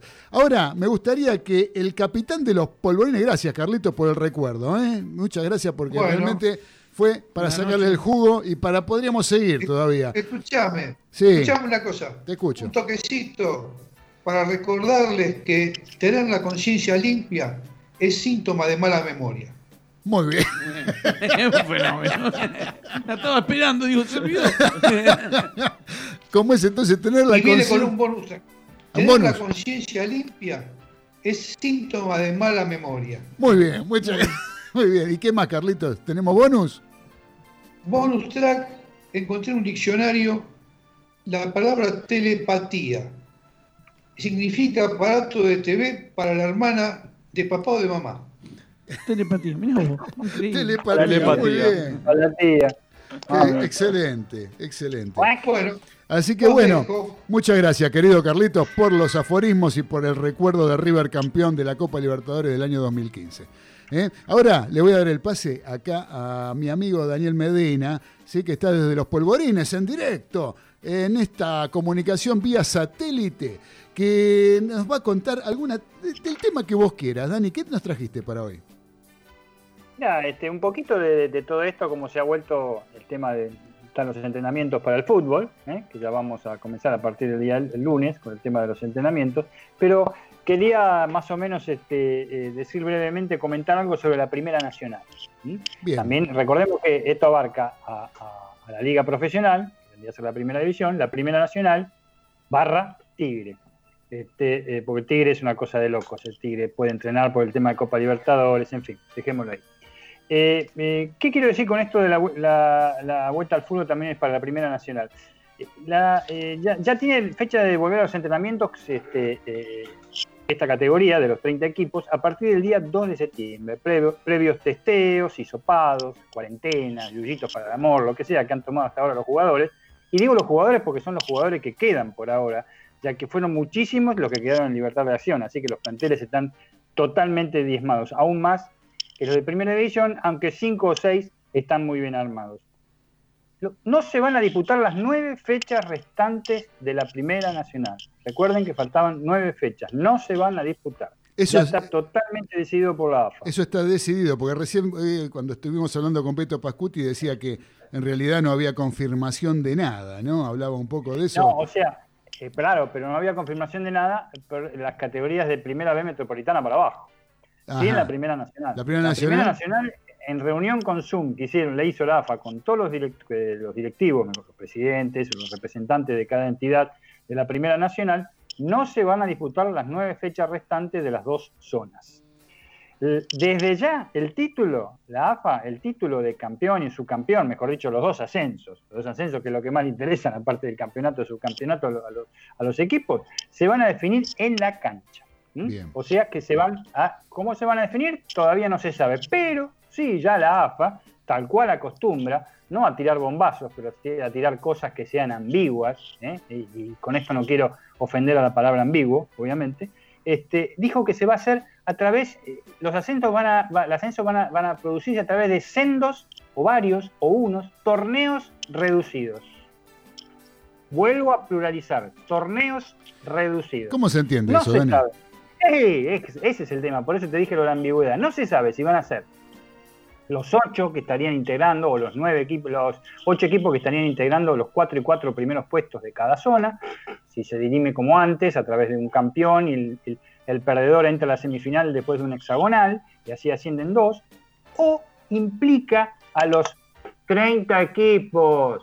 Así que no se sabe cómo va a ser. ¿eh? Aunque parezca mentira, esa es este, la incertidumbre que tienen este, los, este, eh, eh, la gente de la Primera Nacional. Aparte, recordemos que la semana pasada dimos una primicia que está por salir en cualquier momento. ¿eh? Este, ¿Qué va a pasar con la resolución este, muy firmemente hecha por San Martín de Tucumán y de, de la cual está por salir la resolución del TAS, del Comité este, de, Europa, de la FIFA, en cuanto al ascenso por, legitimidad que aspiran los tucumanos? Y ni hablar de los porteños de Atlanta, que también, eh, por ser los dos mejores equipos, se solidarizan, entre muchísimas comillas, con la gente tucumana. Eh, eso echaría por tierra todo lo la definición de que se tiene que disputar en la cancha. Eh, y además, contemos que, por ejemplo, entre eh, San Martín de Tucumán y Atlanta, Atlanta tiene el plantel completo. Atlanta está como estudiante de Río Cuarto, como defensores de Belgrano, como Deportivo Riestra y posiblemente alguno más, que no sé cuál sería, armadito porque se han ido muy pocos jugadores y están incorporando jugadores. Pero a San Martín de Tucumán se le fueron 15 jugadores. Es una locura. O sea, por eso, desesperada, se le fueron, ¿eh? Nada que, está bien, libres, se los vendieron, qué sé yo, le volvieron de préstamo, se le fueron, punto. Un No, plantel, no, ponele, de y- y- 24, y- 30 jugadores, se le fueron 15. Y no hay posibilidad alguna de recontratar a ninguno ni nada por el estilo. No es que se le vencieron los contratos y están especulando, como nos contó el jugador de la Guay Urquiza, que estaban especulando como para ahorrarse los meses de- de- de sueldo, este, renovarle el contrato una vez que se pusiera en marcha de nuevo todo, todo el andamiaje de, de los campeonatos. Eh, No, para nada. no, esto- esto esto desarmaron el Se plantel. le fueron incluso con muy malas relaciones en algunos casos. Malas relaciones en cuanto que como no había, se cortó el diálogo en ese aspecto. Ellos lo único que quieren es ascender. claro. No sé si quedó claro la cosa. Este, eh, ¿Esperarían o esperarán? Esto es, este, obviamente lo digo, por- me hago cargo de lo que digo, este, algún apoyo gubernamental, se podría decir, en caso de que logren el ascenso o disputar incluso. Im- Imagínense en este momento disputar un octogonal, por decir una pavada, Sí. todo es una pavada aparentemente, disputar un octogonal. San Martín no tiene jugadores, tiene que apelar a, a juveniles. Si no, tiene que contratar. Y si económicamente no está bien por todo lo que pasó, necesita un apoyo, que bien puede ser de sponsoreo privado o un apoyo del gobierno este, de Tucumán. Recordemos que el gobierno de Tucumán tiene firme, fuertemente está relacionado con Atlético. Atlético Tucumán Claro, toda la Atlético- vida. Lo banca Atlético Tucumán. Ahora, Dani, escúchame una cosa. Yo que yo pregunto, ¿no? San Martín de Tucumán. Eso me dispara a este, a este pensamiento. San Martín de Tucumán Sí, quiere ascender a primera división, ¿sí? así es. Y no tiene condiciones económicas como para poder este, Retener. armar un plantel. Eh, ¿A qué va a ir a la primera Claro, división? ¿para qué? O sea, este, digamos que a perder plata, porque a gastar en viaje, o sea, con el costo que implica jugar en primera división, que Altísimo. es altísimo, eh, con las mejoras que tendrá que hacer en, en- en ciertos aspectos, en, en varios aspectos, desde el estadio, desde el plantel, no podés jugar con, el- con un plantel de chicos del interior, jugar, lamentablemente volveríamos a las viejas épocas de los campeonatos nacionales, yo creo, ¿no? Exactamente. Entonces, vos, vos fijate, Claudio, que es una. eh, lamentablemente no es por criticar a, a lo de la Ciudadela, ¿eh? a, a San Martín de Tucumán, pero vos sabés, lo acabas de decir vos, este, eh, está fuertemente posicionado Atlético Tucumán ya en la Liga Correcto, sí, Profesional. Está sí, fuertemente sí, sin duda, sin duda alguna. Y San Martín de Tucumán sería el, cuarto ascenso, si no me equivoco, sí, el cuarto ascenso, que sube, que, que, eh, eh, recordemos que los tres an- anteriores subieron y bajaron, siempre, Siempre. siempre, siempre, subieron y bajaron, como las canciones, las canciones de cancha que ponen suben y bajan, parecen un ascensor, bueno, no es por ofender, pero siempre fueron este, eh, en, en esa tonalidad. Realmente, ya te digo, tendría que tener un espaldarazo muy grande, no solo el respaldo que les puede dar la decisión favorable del TAS, ¿eh? que sería inobjetable, porque la tienen que acatar, a pesar que apelan ahora, no sé cómo sería, pero este, eh, necesitaría por otro lado la espalda suficiente para jugar en la futura liga profesional, porque todavía no ha comenzado la liga profesional, hasta Claro. donde sabíamos era Superliga, ¿no? Sí, sí, por supuesto, por supuesto. Así que bueno, Dani, eh, sé que tenés información de la NBA, pero en todo caso lo vamos a dejar para después de la tanda, o mejor dicho, del Sí, tema no. musical que vamos a escuchar, ¿Cómo eh, que también tenemos. Tenemos, de- estamos debiendo, por ejemplo, un mensaje al señor Facu Gesaga, al famoso trapito Gesaga que dice, buenas noches mariscales, saludos a toda la mesa presente desde Zona Sur. Mensaje, ¿eh? el mensaje señor gracias, Facu. Trapito. Trapito, Trapito que. A ver cuándo va a venir, Trapito. ¿Cuándo lo vamos a tener al aire hablando de tenis? Que bueno, el tenis El también. ¿Y el tenis dónde está? El tenis, ¿dónde está? Porque Trapito no se está dedicando, entonces eh, el tenis prefiere no existir si no está Trapito de por medio.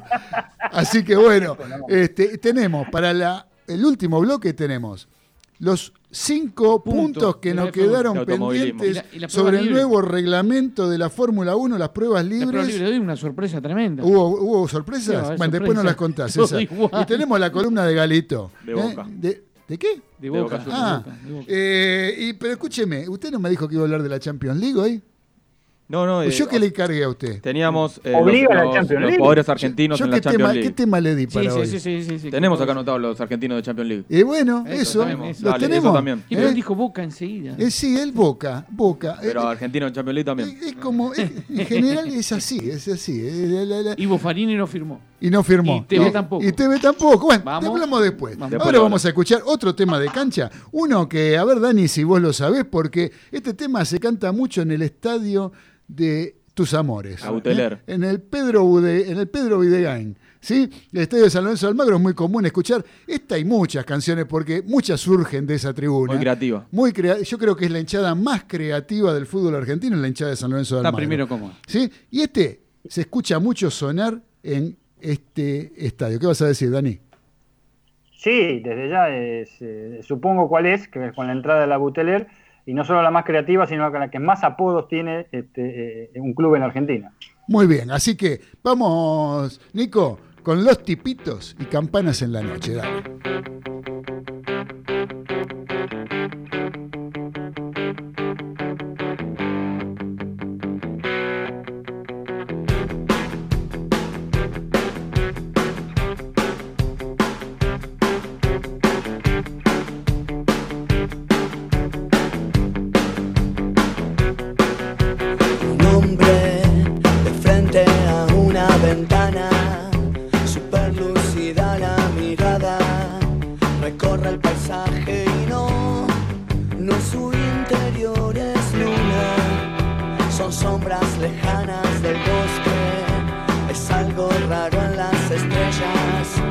Sonidos que inducen temor y también melancolía de esperar, de esperar, esperar que ella vuelva y me diga, acá estoy mi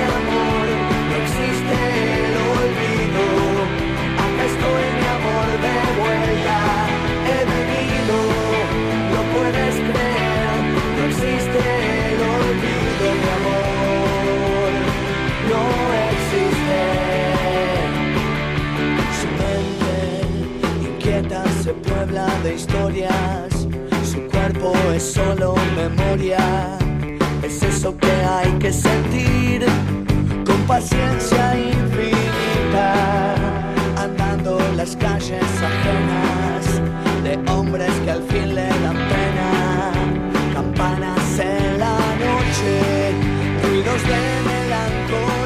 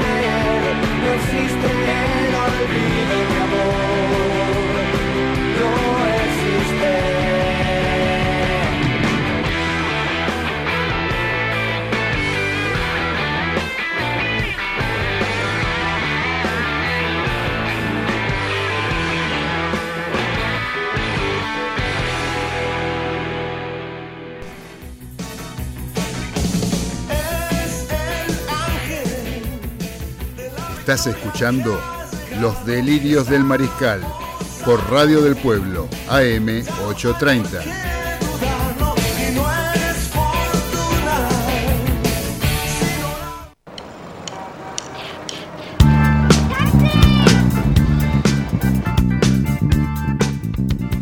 Continuamos en Los Delirios del Mariscal, ya entrando en el último bloque de nuestro programa, donde nos escribió eh, Marcelo Cantoni, ¿eh? nuestro amigo Marcelo, que dice, salud la barra, Claudio querido, acá estamos como siempre disfrutando de los delirios. Eh, ya hicimos muchos adeptos al programa. Abrazo grande, Marcelo Cantoni y Paula. Para los dos, Marce y Paula. Beso para ambos, los queremos mucho. Siempre nos más. están acompañando desde un principio del programa. Cuando empezamos allá con Vivachi, hace, cinco cinco años. que está habrá- Marcelo y Paula. Se habrá matado vaca Marcelo de ahí. Uy, Dios mío, sí, sí. Peor, eh, le dicen coronavirus la vaca. ya. Y tenemos otro mensaje viene acá. coronavirus, dice bien Marcelo. Bueno, gracias, Marce. Y lo tenemos acá. eh, ¿Quién es? Un saludito. Saludos a todos los mariscales. Muy bueno el programa. José, el camionero de caballito. El camionero de caballito. Camionero. Bueno, eh, bueno, un nuevo oyente. Un abrazo para el camionero de Eh, caballito. Gracias. Claudio, Sí. Claudio, Sí. Simplemente para agregar algo, confirmado, se agregó una mini tribuna en el Mundial 78 para invitados especiales. Exacto, sí, sí, sí, yo lo, lo tengo presente. En el, en el Estadio Monumental Ah, se hizo claro. una tribuna tubular, de estructura tubular, a continuación de la Belgrano, eh, hasta el borde de la pista, casi más o menos. Prácticamente al borde de la pista, sí, prácticamente tocaba la pista. Sí, sí, sí, sí, sí. Lo que pasa es que en la televisión no salía porque era del mismo lado que se televisaba, ¿no? O del mismo lado que se televisa hoy en día. Así que bueno, gracias Dani por el dato. Ahora, César. Vamos a hablar de un poquito de- del automovilismo, lo que nos queda. Parece que vuelve el TC este, a fin de este mes. Este, ya arreglaron todo con, el, ministro de Salud, con todo el protocolo que corresponde. Así que bueno, vamos a ver qué, qué pasa. Ya era hora, el turismo carretera tiene en sus filas un montón de familias que la están pasando muy mal y están haciendo de todo, así que bueno.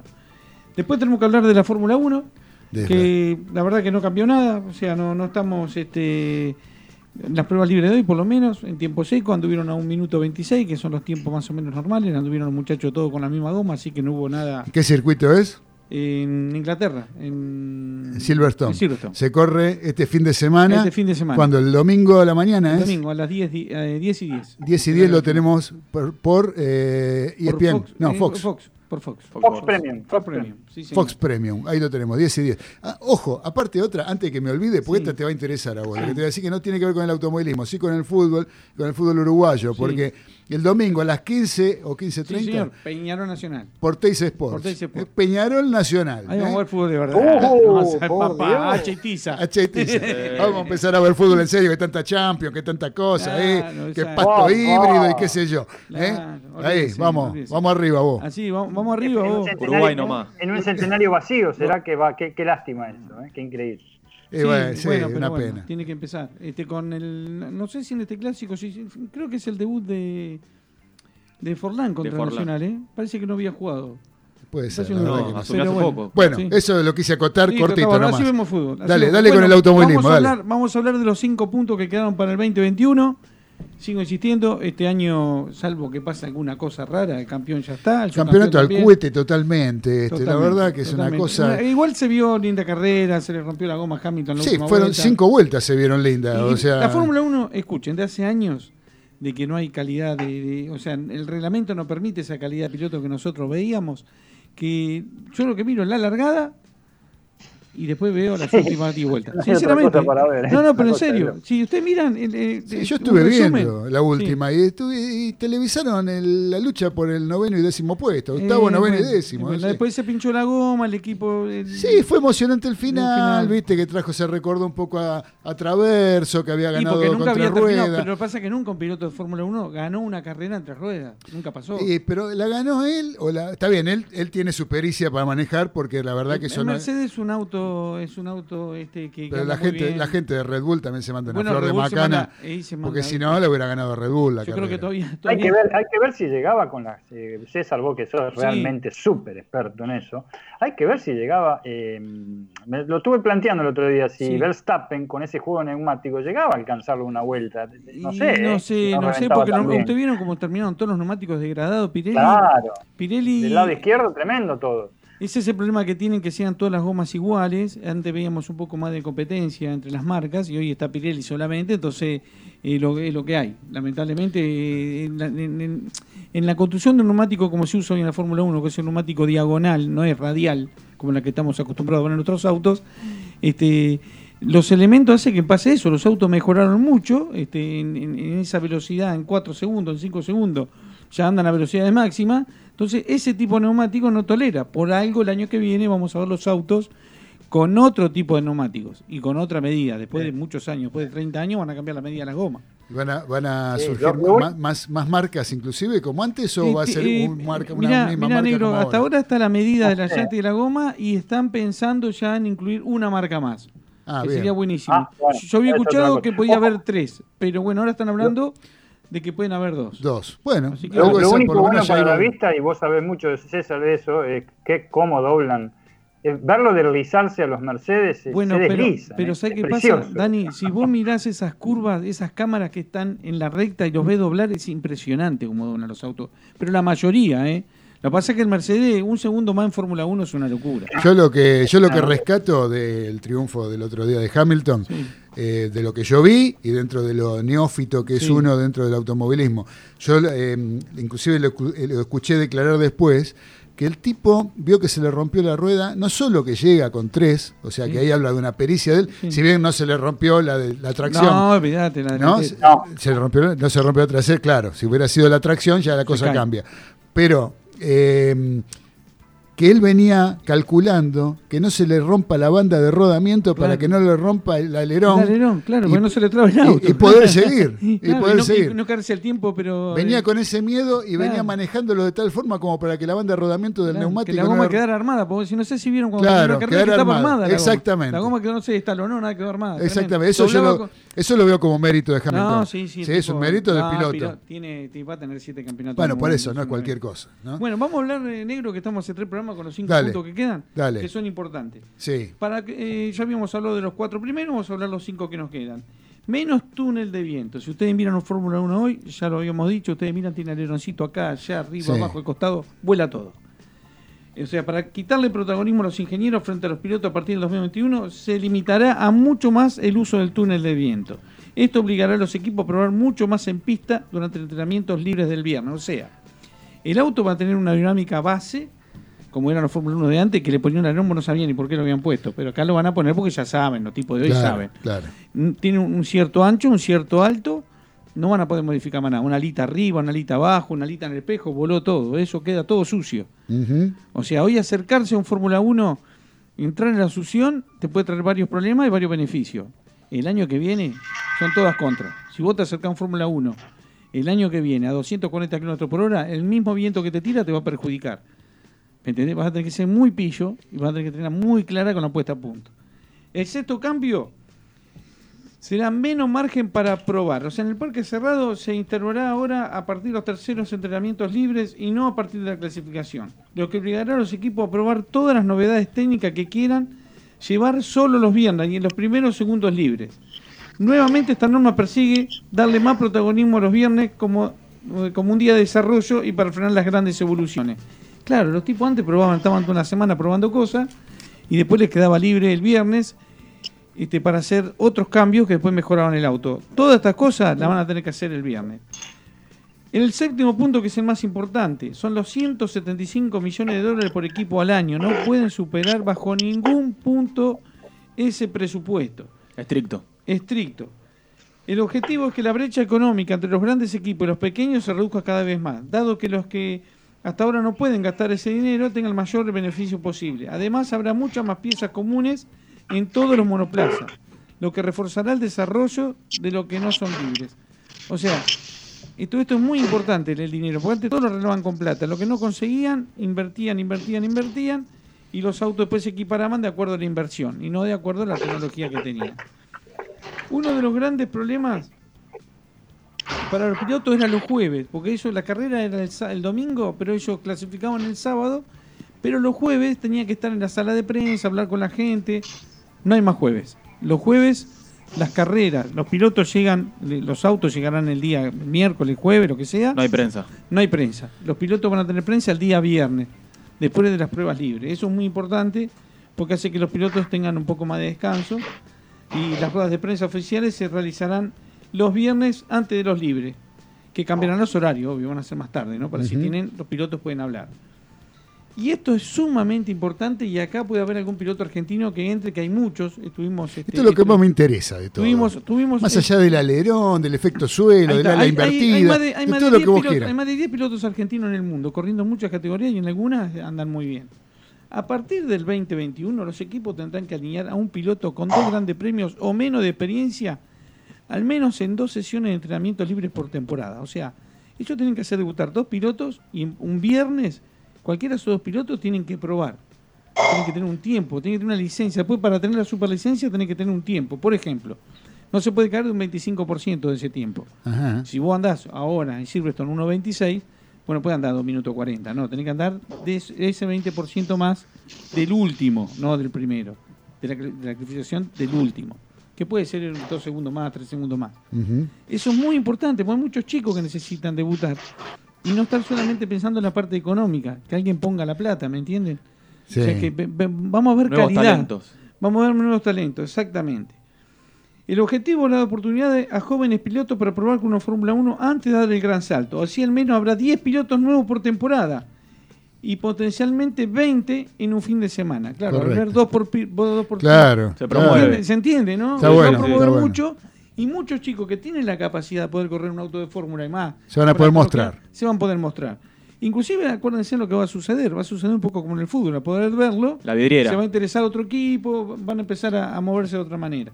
Y aparte hace falta. Seguro, Hacer más pilotos de más países, más sudamericanos, no puede ser que este eh, antes corrían, no sé, tres brasileros, dos argentinos, uno, siempre hubo de Sí, sí, y ahora sí no es Pérez y, y algo- alguno que otro no, no, no tenés. Bueno, ahora no hay ninguno, porque me- el me- mexicano le dio de vuelta positivo. Checo, El checo, así Checo. que no hay ningún sudamericano. Checo Pérez. Exactamente. mira La última. Dale. Más entrevistas y apariciones en medio. Antes, cuando nosotros éramos chicos, nosotros coleccionábamos el autito Fórmula 1. ¿no? Claro, sí. Ahora se perdió todo. ¿Qué autito Fórmula 1? ¿Quién lo conoce? ¿Quiénes son? Bueno, le van a empezar a dar un poco más bola a eso. Ajá. que Es el marketing, El marketing. que está perdido eh, por infinidad de motivos. Desde que apareció todo. eh, La tecnología le hizo muy bien el automovilismo al que usamos y al que vemos. Pero Sobre todo en cuanto a la seguridad. Claro, exactamente, que está bárbaro, pero aburrió. Aburrió la carrera de Fórmula 1. Aburrió por el ruido. tenemos, mira, una noticia. Exacto, una noticia.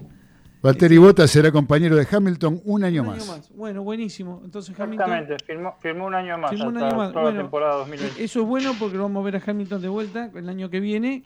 Que el año que viene va a ser un poquito mejor esto. O sea, va a ser 70% el Con auto, lo- con los 30 el cambios- piloto con los cambios que hicieron. Los cambios de, de- de reglamento, obviamente, sí, sí, sí. Se- Bueno. supongo que estarán pensados para eso. Claro, y después, bueno, en toda la Fórmula 1, en toda la historia, siempre hubo un Piquet, un Senna, un, un Fangio, que, que- que vamos a hablar de los pilotos que hubo en la Fórmula 1, pero no hay fans, la gente no se hace fan, como acá somos fanáticos de Traverso. Yo ayer vi un vivo entre Traverso y Ortelli, habían 3.000 personas Claro, en un vivo. Claro. Y bueno, las cosas que escribía la gente, te digo, te, te- te- una vibra tremenda. Bueno, hablando, de marketing, eh, acá Facu Trapito nos Sí. dice, eh, para César, dice, Shell eh, solamente promociona los autos de Ferrari cada tanto, pero eh, no más que eso. Claro. Es lo único, el único que aparece con, con algo de los autos de Ferrari es Shell. Es y- Shell, y es verdad, exactamente. es verdad. Bueno. José el Bueno. camionero tiene eh, de esos autos. Bueno, al Claro. sacar, yo le explico lo que pasó acá, que nunca uno porque está en el tema, pero el que auspiciaba mucho a los autos de Fórmula 1 era una fábrica de cigarrillos. Claro. Después por una ley la sacaron, Claro, no está sí, no está Sí. Camel, ¿se acuerdan Sí, lo que eran los sí. Entonces, viste, había... John Player Special. Claro, eran hermosos los autos y aparte, bueno, ahora con esto con, con este bolón que, que sacaron en el mundo, la, la- la publicidad de, de- de los, tabacos, tabacaleras, las claro. tabacaleras, este, eso se nos vino abajo. Entonces Bajó no mucho, hay- claro. Claro, y entonces tampoco hay este, carreras donde se vea este, esa, esa diferencia de un piloto al otro, esa rivalidad, todas esas cosas. Ahora vuelve Alonso, que el otro día estaba estudiando toda la historia. Ustedes saben que Alonso corrió con muchos pilotos. Alonso. Alonso, un fenómeno, Alonso. Pero escuchen esto, escuchen esto. Alonso le sacó eh, más de 70 puntos a todos los compañeros de equipo que tuvo, pero empató con uno solo. Ajá. Adivinen con quién, cuando estaba Hamilton. McLaren, o sea, con Hamilton. ¿Viste cómo O sea yo? que el año que viene, que yo no el año nada. que viene vamos a una rivalidad con todo lo que lo caracteriza a Alonso, porque el Gaita es más bueno que el así, Claro. pero muy buen piloto de auto. No, bueno, pero no importa, no- no hablamos de las personas, hablamos de la rivalidad dentro de la, La dijo. Hamilton, estoy Claro. contento, Hamilton dijo, estoy contento que vuelva Alonso porque iba a ser el más viejo de la categoría, porque Alonso ya tiene sus añitos. Eh, claro. Sí. Así tiene 38 creo que tiene, así que va a ser el mayor. Va a estar buena. va a estar bueno, va a estar, y va a estar bueno todo lo que hicieron. Creo que por fin, yo cambiaría los motores, negro. Eh, sí, motores bueno, B10 de también. 1000 caballos. A ver Che, para que, para que tengo un audio A acá que nos están mandando eh, el señor Ezequiel Duarte, ¿eh? A Una- un mariscal amigo que tenemos acá que nos manda eh, Dani nos está acercando el audio. Para que lo pongo a ver qué nos dice. Dale. Muy bueno el programa, como siempre, haciendo el aguante a los delirios del mariscal. Un beso grande, ¿eh? Muchas gracias, muchas gracias Ezequiel. Un abrazo para vos y un gusto que estés enganchado escuchando. El Y tocayo. tengo- Y tengo otro, tengo otro. Así después, César, Sí. le damos el pase a Ezequiel que nos Ezequiel. quiere contar cosas de la Champions. Eh, vamos a escuchar otro audio de una persona, a ver si la conocen. Bueno, muy buenas noches. Eh, se aproxima la vuelta al fútbol, básicamente a los entrenamientos. Básicamente a los entrenamientos.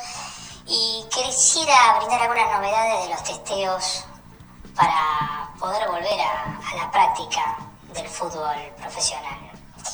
Estas son las novedades. Parece que le hicieron un testeo a, a la chancha Rinaldi. Dio triquinosis. Y Arbarelo también fue testeado y le dio moquillo. Por último, una noticia de último momento. Parece que Ken le dice a la Barbie, mi amor, ¿cuándo vamos a hacer el amor? ¿Qué le dijo la Barbie? Cuando tenga un hueco.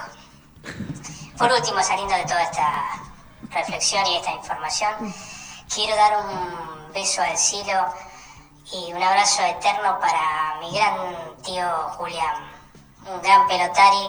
El trinquete y la reja te van a extrañar siempre. Te quiero, tío. Un beso. Bueno, bueno, lo de Julián yo también eh, me sumo, me sumo a mi primo Julián. Sí, mi primo Julián, que falleció hace dos días y que era un gran pelotaris, presidente de- del club de prop, uno de los clubes Ah. más tradicionales de pelota paleta de los que quedan, porque es un deporte casi que en extinción, ¿sí? de, lo, de lo popular que fue en un momento, ¿no? Sigue existiendo, pero ya a nivel un poquito más profesional. Lo que era la pelota paleta y el trinquete que está ahí en, en Rivadavia y Salguero, ¿sí? Eh, tiene, no sé cuántos años tendrá, es uno de los más viejos de Buenos Aires. Es el club de prop del cual presidía mi querido primo Julián Veraza, que falleció en estos días. Bueno, Así que bueno. Un abrazo a toda la familia. Un abrazo a toda la familia.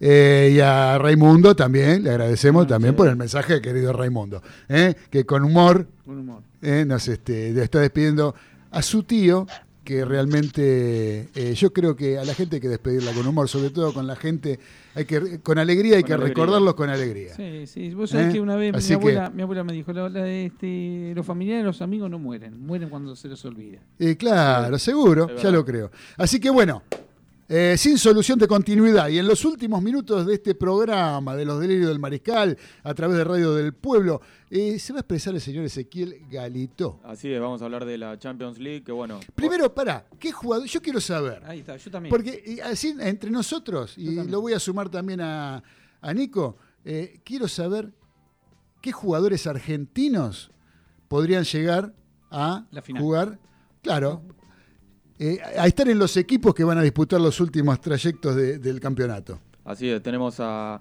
Barcelona, que está Lionel Messi. Sí. Eh, Atalanta con la presencia de Alejandro Papu Gómez y José Luis Palomino. Ajá. Y después tenemos al Paris Saint Germain, que bueno, tiene a Mauri Cardi, Ángel Di María y Leandro Paredes. Ah, ahí está. Y Bien. Atlético Madrid, Ángel Correa, Ángel Correa. el de San Lorenzo, el ex Y- San Lorenzo. Y después tenemos, la Juve quedó afuera con Higuaín. Quedó afuera con Higuaín y Dybala. Y el City, bueno, tiene a Otamendi en el banco. Bueno, yo les propongo un juego. Dale. ¿eh? Inclusive se lo propongo a Nico, para que él me diga. Eh, para ustedes, de estos nombres que vos acabas de mencionar, Sí. ¿cuál va a ser la figura de la Champions League? De los argentinos, ¿cuál va a ser el argentino figura de la Champions League? Para mí, eh, Sí. eh, Alejandro Papu Gómez. Papu Gómez en Papu el Gómez, Atalanta, decís en vos. el Atalanta. Para mí, Lionel Messi. Lionel Messi. Sí. ¿Vos pensás que mañana... Tiremos resultado para mañana de, de- de Con el Napoli. Napoli con Barcelona. Pasa el Barcelona por penales. Bien. O Bueno. sea, sale 1 a 1. Sí. A ver, Dani, ¿a vos qué te parece de los argentinos? ¿Quién puede llegar a ser la figura argentina dentro de esta Champions League, de este último tramo? Listo. Primero pasa, opino que pasa Barcelona y pasa Bayern München mañana, pero Barcelona que tiene argentinos pasa. Y segundo, eh, como era de Atlético Madrid, este Correa, ese- Ángel Correa, Correa de Atlético, Correa de Atlético Madrid. Correa del Atlético de Madrid. figura. Eh, Carlitos, Yo le doy la mano a mi primo Ezequiel, el Papu Gómez, baluarte de Arsenal. eso. y Nico, Nico, ¿quién te parece de los argentinos? Messi. Messi, Messi. O sea que acá. Messi, Messi, Messi, Messi, Messi. es igual. El tuyo también. yo, sí, e- es muy difícil, yo voy a, voy un poco a definir acá. Sí. Es muy difícil no tentarse con Messi, porque uno sabe. Pero yo creo que mañana el Barcelona se queda afuera, se queda afuera el entrenador Sí. y el Barcelona se vuelve a casa. O sea, no, el Barcelona se despide. ¿sí? Así que Messi para mí no va a ser la figura por el momento de Messi. Eh, Messi podría ser, pero bueno, uno se tienta a decir Messi. Sí. Pero me la juego por el Papu Gómez. Ahí va. Mirá. Me la juego por el Papu Gómez. Eh, no creo que Di María, no creo que Anicardi, no Paredes. creo en Paredes. eh, Ángel Correa. o sea, Paredes es un buen jugador, pero no lo creo, eh, no lo veo como figura. Claro. Así que bueno, ¿qué pasó hoy? Bueno, eso ya lo tenemos Ya lo tenemos, planteado. ya lo tenemos planteado. Este, la semana que viene, en todo caso, la seguimos con los oyentes. ¿eh? Ahora, decime, ese, ¿qué, ¿qué pasó hoy y qué nos espera para mañana Dale. en cuanto a la Champions? Hoy quedaron afuera los respectivos campeones de sus ligas. Real Madrid quedó afuera con Manchester City, perdió 2 a 1. Juventus también quedó afuera por el gol de visitante 2 a 1, le ganó también al Lyon. Y mañana tenemos a las, desde las 16 Barcelona, Barcelona, Napoli Y Bayern Múnich, Chelsea, que seguramente en Chelsea va a atajar Willy Caballero. Va a atajar- Ah, tenemos otro argentino. Otro argentino. Pero. Bayern está arriba 3-0 de visitante. Tiene que meter tres goles para igualar la serie Chelsea. 3 Va a 0. Va a estar complicado. Muy difícil. cosa. Un Ahora, milagro tendría que darse. Yo, este, yo hoy miré, eh, yo me- o sea, yo no sé por qué pusieron los dos partidos en el mismo horario, ¿no? Claro. Eso te, te Claro, broma. porque te ibas viendo un canal, el otro. No, pero más, yo me dediqué a ver el del Real Madrid con, con, con el Sí, City. más, más atrapante, claro. Eh, sí, viste, el otro, qué sé yo, ese León, ¿quién lo conoce? Claro, se tiró Entonces- atrás. Sí, claro. La verdad, ¿eh? Juventus las apuestas, tremendo, ahí Real las apuestas. Para que Dani está diciendo algo. ¿Cómo? Lo del central, lo del número 2 del Varane. Real Madrid, Barán, del seleccionado francés, fue increíble. Y Sí. se hizo comer los dos goles de- de- de- de- del Manchester. Del Manchester City. Yo, mira, yo vi ayer, eh, yo vi hoy, vi el primer tiempo y vi la jugada que vos decís. Vi la del primer tiempo, no la del segundo, Dani. Eh, Oh. Está bien, él se manda una macana, estoy de acuerdo. Ahora, eso yo lo que critico siempre de los equipos, que quieren salir jugando a toda costa. Te están presionando alto, no te pongas a jugar con la pelotita. El arquero que se va hasta el punto del penal, toques se, la, cortos. se la tira más atrás al defensor, al pobre negro que estaba afuera. El negro, te puede pasar cualquier cosa, te puede patinar, te tantas cosas te puede pasar. Perder la pelota es casi gol. O sea, cuando vos eh, hay que tener también opciones de juego para que eh, la jugada, cuando a vos te vienen a presionar de esa manera, tenés que saber saber jugar largo. Tenés que, es un mérito Claro. jugar largo también. Se practica eso. Claro. Se practica. O sea, Aparte te- se notó la ausencia de Sergio Ramos ahí en la saga central. Sí, bueno, eh, qué sé yo, no sé si hubiera podido hacer algo Sergio Ramos. No, obvio, eh, sí. Pero de todas maneras, este, me parece como que los entrenadores les meten en la cabeza eso de que tienen que salir sí o sí. Así que bueno, este, pero bueno, entonces mañana, ¿qué, ¿por qué partido se, se- también es a la misma hora Y- los dos? Claro, Barcelona. Y, y eh, yo voy a ver Barcelona. Barcelona. También, y después también. tenemos miércoles 12 a las 16, Atalanta. Está bien, eso para la Dale, semana que viene lo dale, comentamos el viernes porque ya nos tenemos que ir. Dale, Se nos acabó el tiempo. ¿Eh? Así que los saludo a los muchachos que están por Skype. Chau Dani, un abrazo. Chao, chao, hasta la semana que viene. Abrazo, abrazo Carlitos, César, gracias, No, gracias. Ezequiel por todo, gracias a la operación técnica del señor Nicolás Olaechea, un fenómeno atrás del vidrio, levanta la mano y nos saluda. Y les agradezco a todos los mariscales que nos estuvieron acompañando en esta nueva emisión de Los Delirios del Mariscal. Gracias a todos, gracias al cielo, gracias a la tierra y nos estaremos encontrando en vivo la semana que viene, como todos los viernes, a las 18 a través de Radio del Pueblo AM830. Ahora no se vayan, porque ya viene Raúl Graneros, un periodista de aquellos, con el programa que se llama En Honor a la Verdad. Abrazo para todos, los queremos mucho, nos encontramos la semana que viene. Chao. Chau.